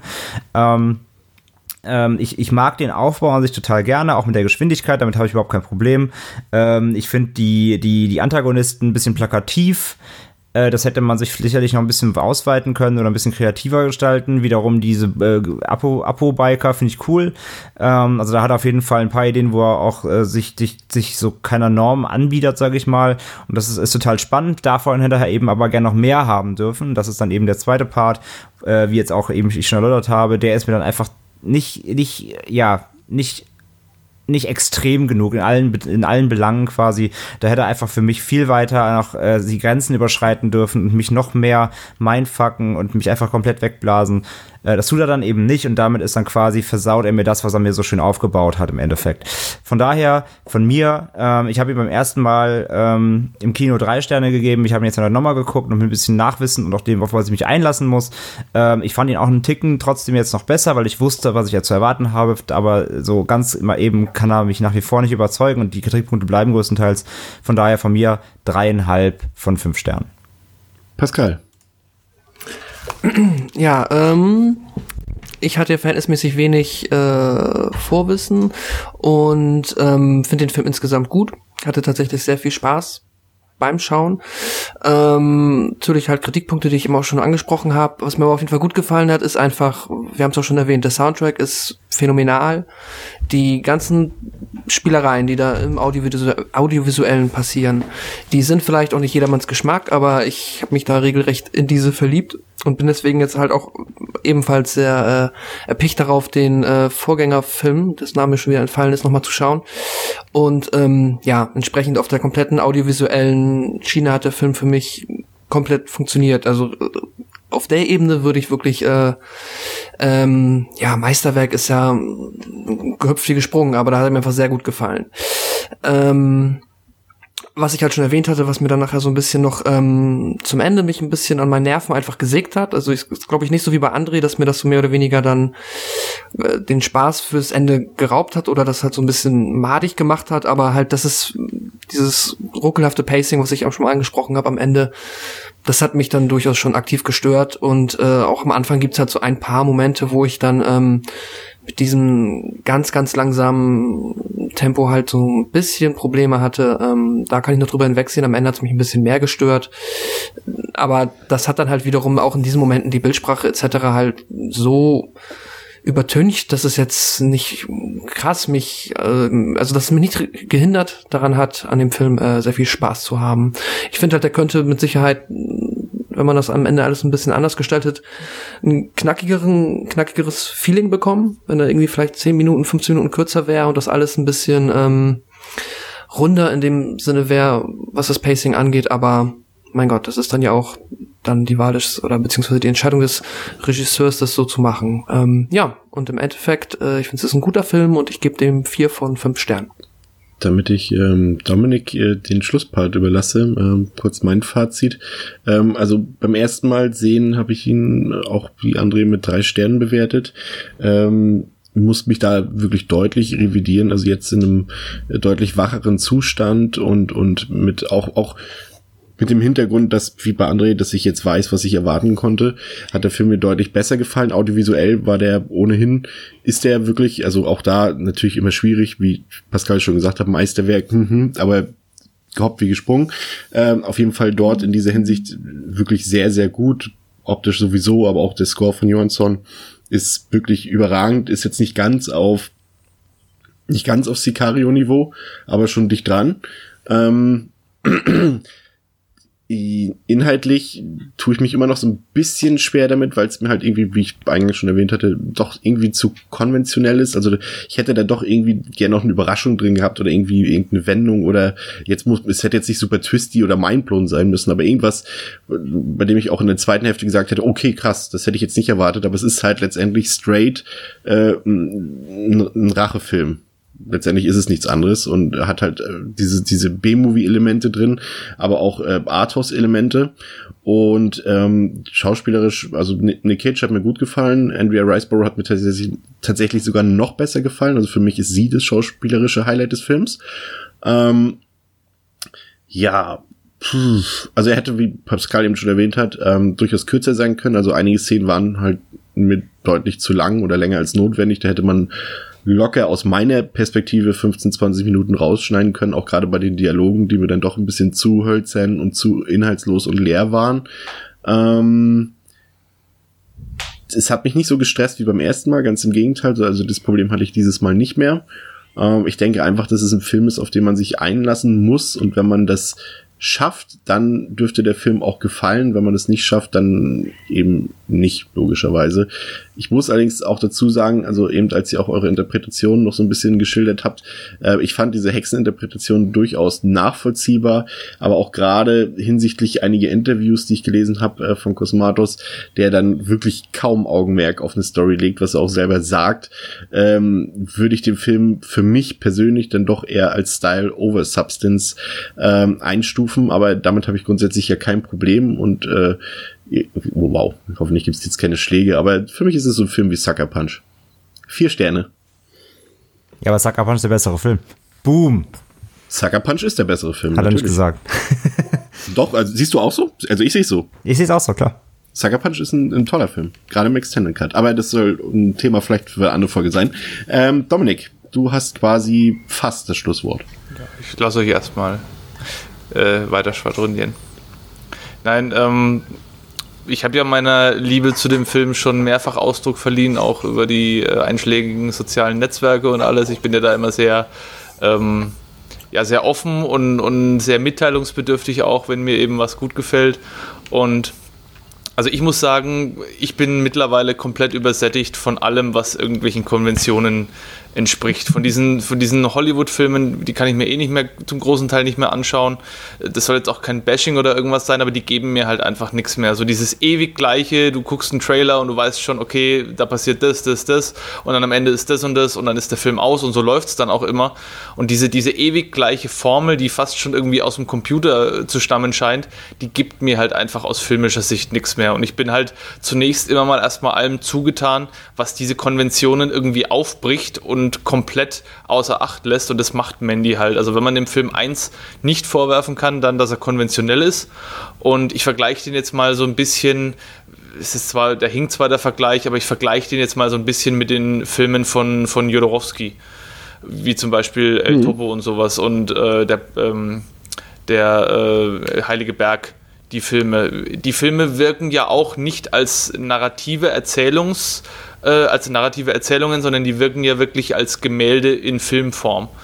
So, da, da, da geht es um die Bilder und um die Bildsprache und um die Ästhetik, die der Film mitbringt und weniger um die Geschichte. Obwohl El Topo ja eine Geschichte hat, geht es in dem Film ja wirklich um andere Sachen.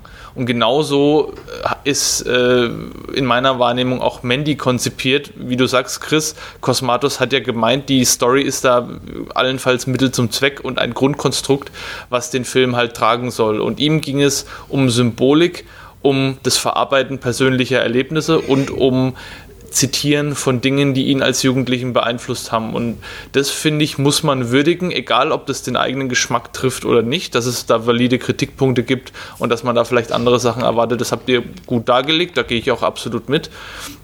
Aber was mich an dem Film halt wirklich begeistert hat, war diese kompromisslose dieses kompromisslose Verfolgen der eigenen Vision. Und das, das merkt man dem Film wirklich an. Der Film ist von vorne bis hinten ein Werk, aus, das aus Leidenschaft entstanden ist, das jemand gemacht hat, weil er genau diesen Film so, wie er jetzt entstanden ist, machen wollte. Und eben nicht, weil da vielleicht jemand dahinter stand, der gesagt hat, oh, wenn du das jetzt so und so machst, dann äh, lockst du damit die und die Zielgruppe an. Oder wenn du das da und da bringst, dann ähm, reitest du vielleicht jetzt auch auf diesem 80er-Trend, weil das fand ich zum Beispiel auch, der Film spielt in den 80ern, er reibt es einem aber wirklich halt einfach nicht unter die Nase. Das ist, es spielt im weiteren Verlauf des Films überhaupt keine Rolle mehr. Am Anfang ein paar Mal schon so ein bisschen, aber die zweite Hälfte, die könnte halt komplett ohne irgendeinen zeitlichen Kontext Kontext auskommen und würde noch genauso, wäre immer noch genauso, wie sie eben jetzt dann mhm. ist. Und das ist was, was mich halt begeistert hat. Und meinen persönlichen Geschmack hat der Film halt wirklich zu 100% getroffen. Ich habe genau verstanden, was Cosmatos, oder ich meine zumindest verstanden zu haben, was Cosmatos in mir auslösen wollte. Und das hat er auch geschafft. Er hat es auch in mir ausgelöst, weil ich saß am Ende bei der letzten Einstellung da und war einfach nur, ich war einfach nur geplättet. Auch dieses, das eine Zitat muss ich noch, muss ich noch bringen am Ende. Um, ähm, the psychic drowns where the mystic swims. Was dann äh, von, von ähm, Red dann stammt. You're drowning, I'm swimming. Ist ja auch so eine Andeutung davon, wie nahe äh, teilweise äh, einfach Spiritualität und aber auch ähm, psychische Abgründe beieinander liegen. Also es ist ja eine, eine, eine feine Linie zwischen einerseits äh, jemanden, der sich als spirituell bezeichnen würde und als äh, in Touch quasi mit der äh, mit dem Jenseits und mit dem Diesseits und als jemand, der vielleicht halt wirklich komplett die Bodenhaftung verliert und dann ähm, äh, eben ins Psychotische dann abdriftet. Und, und dieser Satz trifft für mich den Grundtenor des Films total gut, weil der Film fährt auf einer wirklich, der, der fährt eine harte Gratwanderung. So, der, der Film bewegt sich mal in die eine, mal in die andere Richtung. Er zieht in viele verschiedene Richtungen, zitiert ganz viel und mixt noch viel mehr Stile zusammen. Also, das ist quasi wie so ein buntes Potpourri aus, aus allem eigentlich. So, aus, aus allem, was diesen Menschen bewegt. Und das, und das ist so, so ein Einblick in den, in, den, in den Geist und in die Psyche eines Menschen zu bekommen. Das hat mich einfach komplett komplett weggeblasen. Und dann in Verbindung noch mit dieser Heavy Metal Ästhetik und mit den komplett 100% handgemachten Gore-Effekten, die, wie André schon gesagt hat, die hätten durchaus noch ein bisschen härter sein können, aber die waren okay, fand ich. Und die waren halt wirklich zu 100% ähm, Prosthetics, also keine, keine CGI-Effekte, sondern das war alles wirklich echtes Kunstblut und äh, echte Puppen und sowas, die da zerspratzt sind. Und das, das hat mir halt auch nochmal so ein bisschen zusätzlich eine Verbindung zu dem Film gegeben. Und wie Pascal am Anfang gesagt hat, diese VHS-Ästhetik, die der Film durchaus ja mitbringt, gibt ja auch eine tolle VHS-Edition von dem Film äh, aus England. dieses, dieses HMV Exclusive, was ich mir noch geholt habe, die ähm, zwar leider so ein bisschen auch wieder so ein bisschen mangelhaft verarbeitet ist, aber die halt cool aussieht, aussieht einfach und so wirkt, wie der Film wahrscheinlich auch eigentlich wirken soll.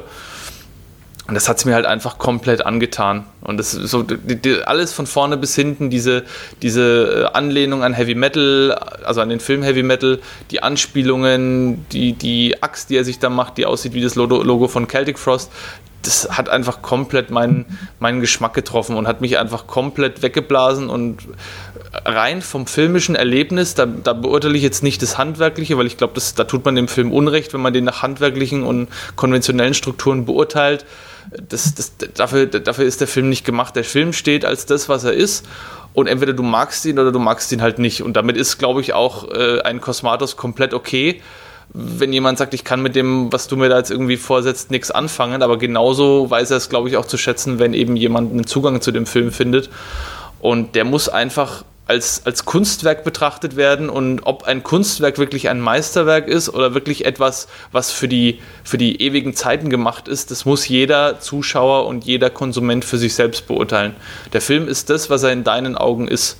Und wenn du aus dem Film was rausziehst als Zuschauer, dann hat der Film dich erreicht und wenn du eben nichts rausziehst, dann hat er dich eben vielleicht nicht erreicht. Und, und äh, wie gesagt, also diese, diese Beurteilung nach, nach konventionellen Standards ist zwar, liegt zwar nahe und, und ist auch stimmig, aber tut dem Film bis zu einem gewissen Grad einfach Unrecht, weil man halt wirklich hier die, die Vision dieses, dieses einen Menschen sehen muss, der diesen Film wohl genauso vor seinem geistigen Auge hatte, wie er dann wirklich auch auf, äh, auf, auf, ja, auf der Leinwand dann gezeigt worden ist. Und deswegen, also ich würde den Film ungern, würde dem Film ungern eine Sternebewertung geben, aber wenn ich müsste, für mich persönlich, würde ich also ja, okay. Also wenn ich, wenn ich ihn bewerten muss, dann gebe ich ihm für, für mich persönlich äh, viereinhalb von fünf Sternen.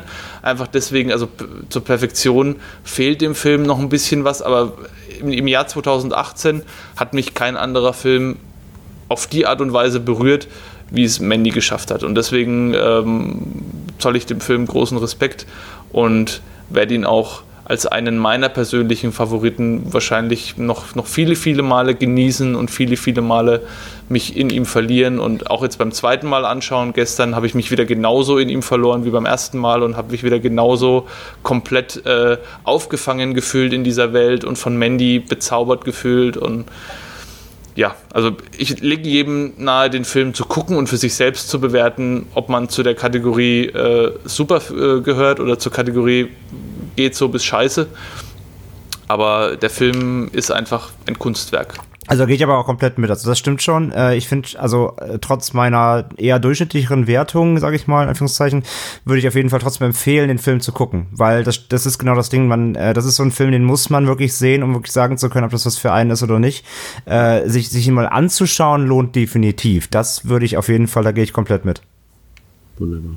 Okay, das waren leidenschaftliche, liebevolle, vorweihnachtliche Plädoyers. Ähm, vielen Dank, André, dass du dabei warst. Wie immer gerne. Dominik, vielen Dank. Sehr gerne. Ähm, liebe Zuhörer von Devils and Demons, wir wünschen euch schöne Weihnachtsfeiertage. Wir hören uns in diesem Jahr noch einmal wieder und zwar mit dem letzten, letzten Mal schon versprochenen Retrospektivien. Ähm, zweiter Teil zu Freitag der 13. bekommt ihr noch. Ähm, ja, ansonsten schöne Feiertage, lasst es euch gut gehen. Ich hoffe, ihr habt ein paar schöne Horrorfilme auf dem Gabentisch oder unter dem Gabentisch. Das spielt jetzt auch keine Rolle mehr. Äh, ja, danke fürs äh, danke fürs Zuhören. Davids and Devins, Chris, Dominik, André und natürlich Pascal sagen auf Wiedersehen. Auf Wiederhören. Schwing. Tschüss. Mandy macht Kirre. Ciao. Schwing. Tschüss.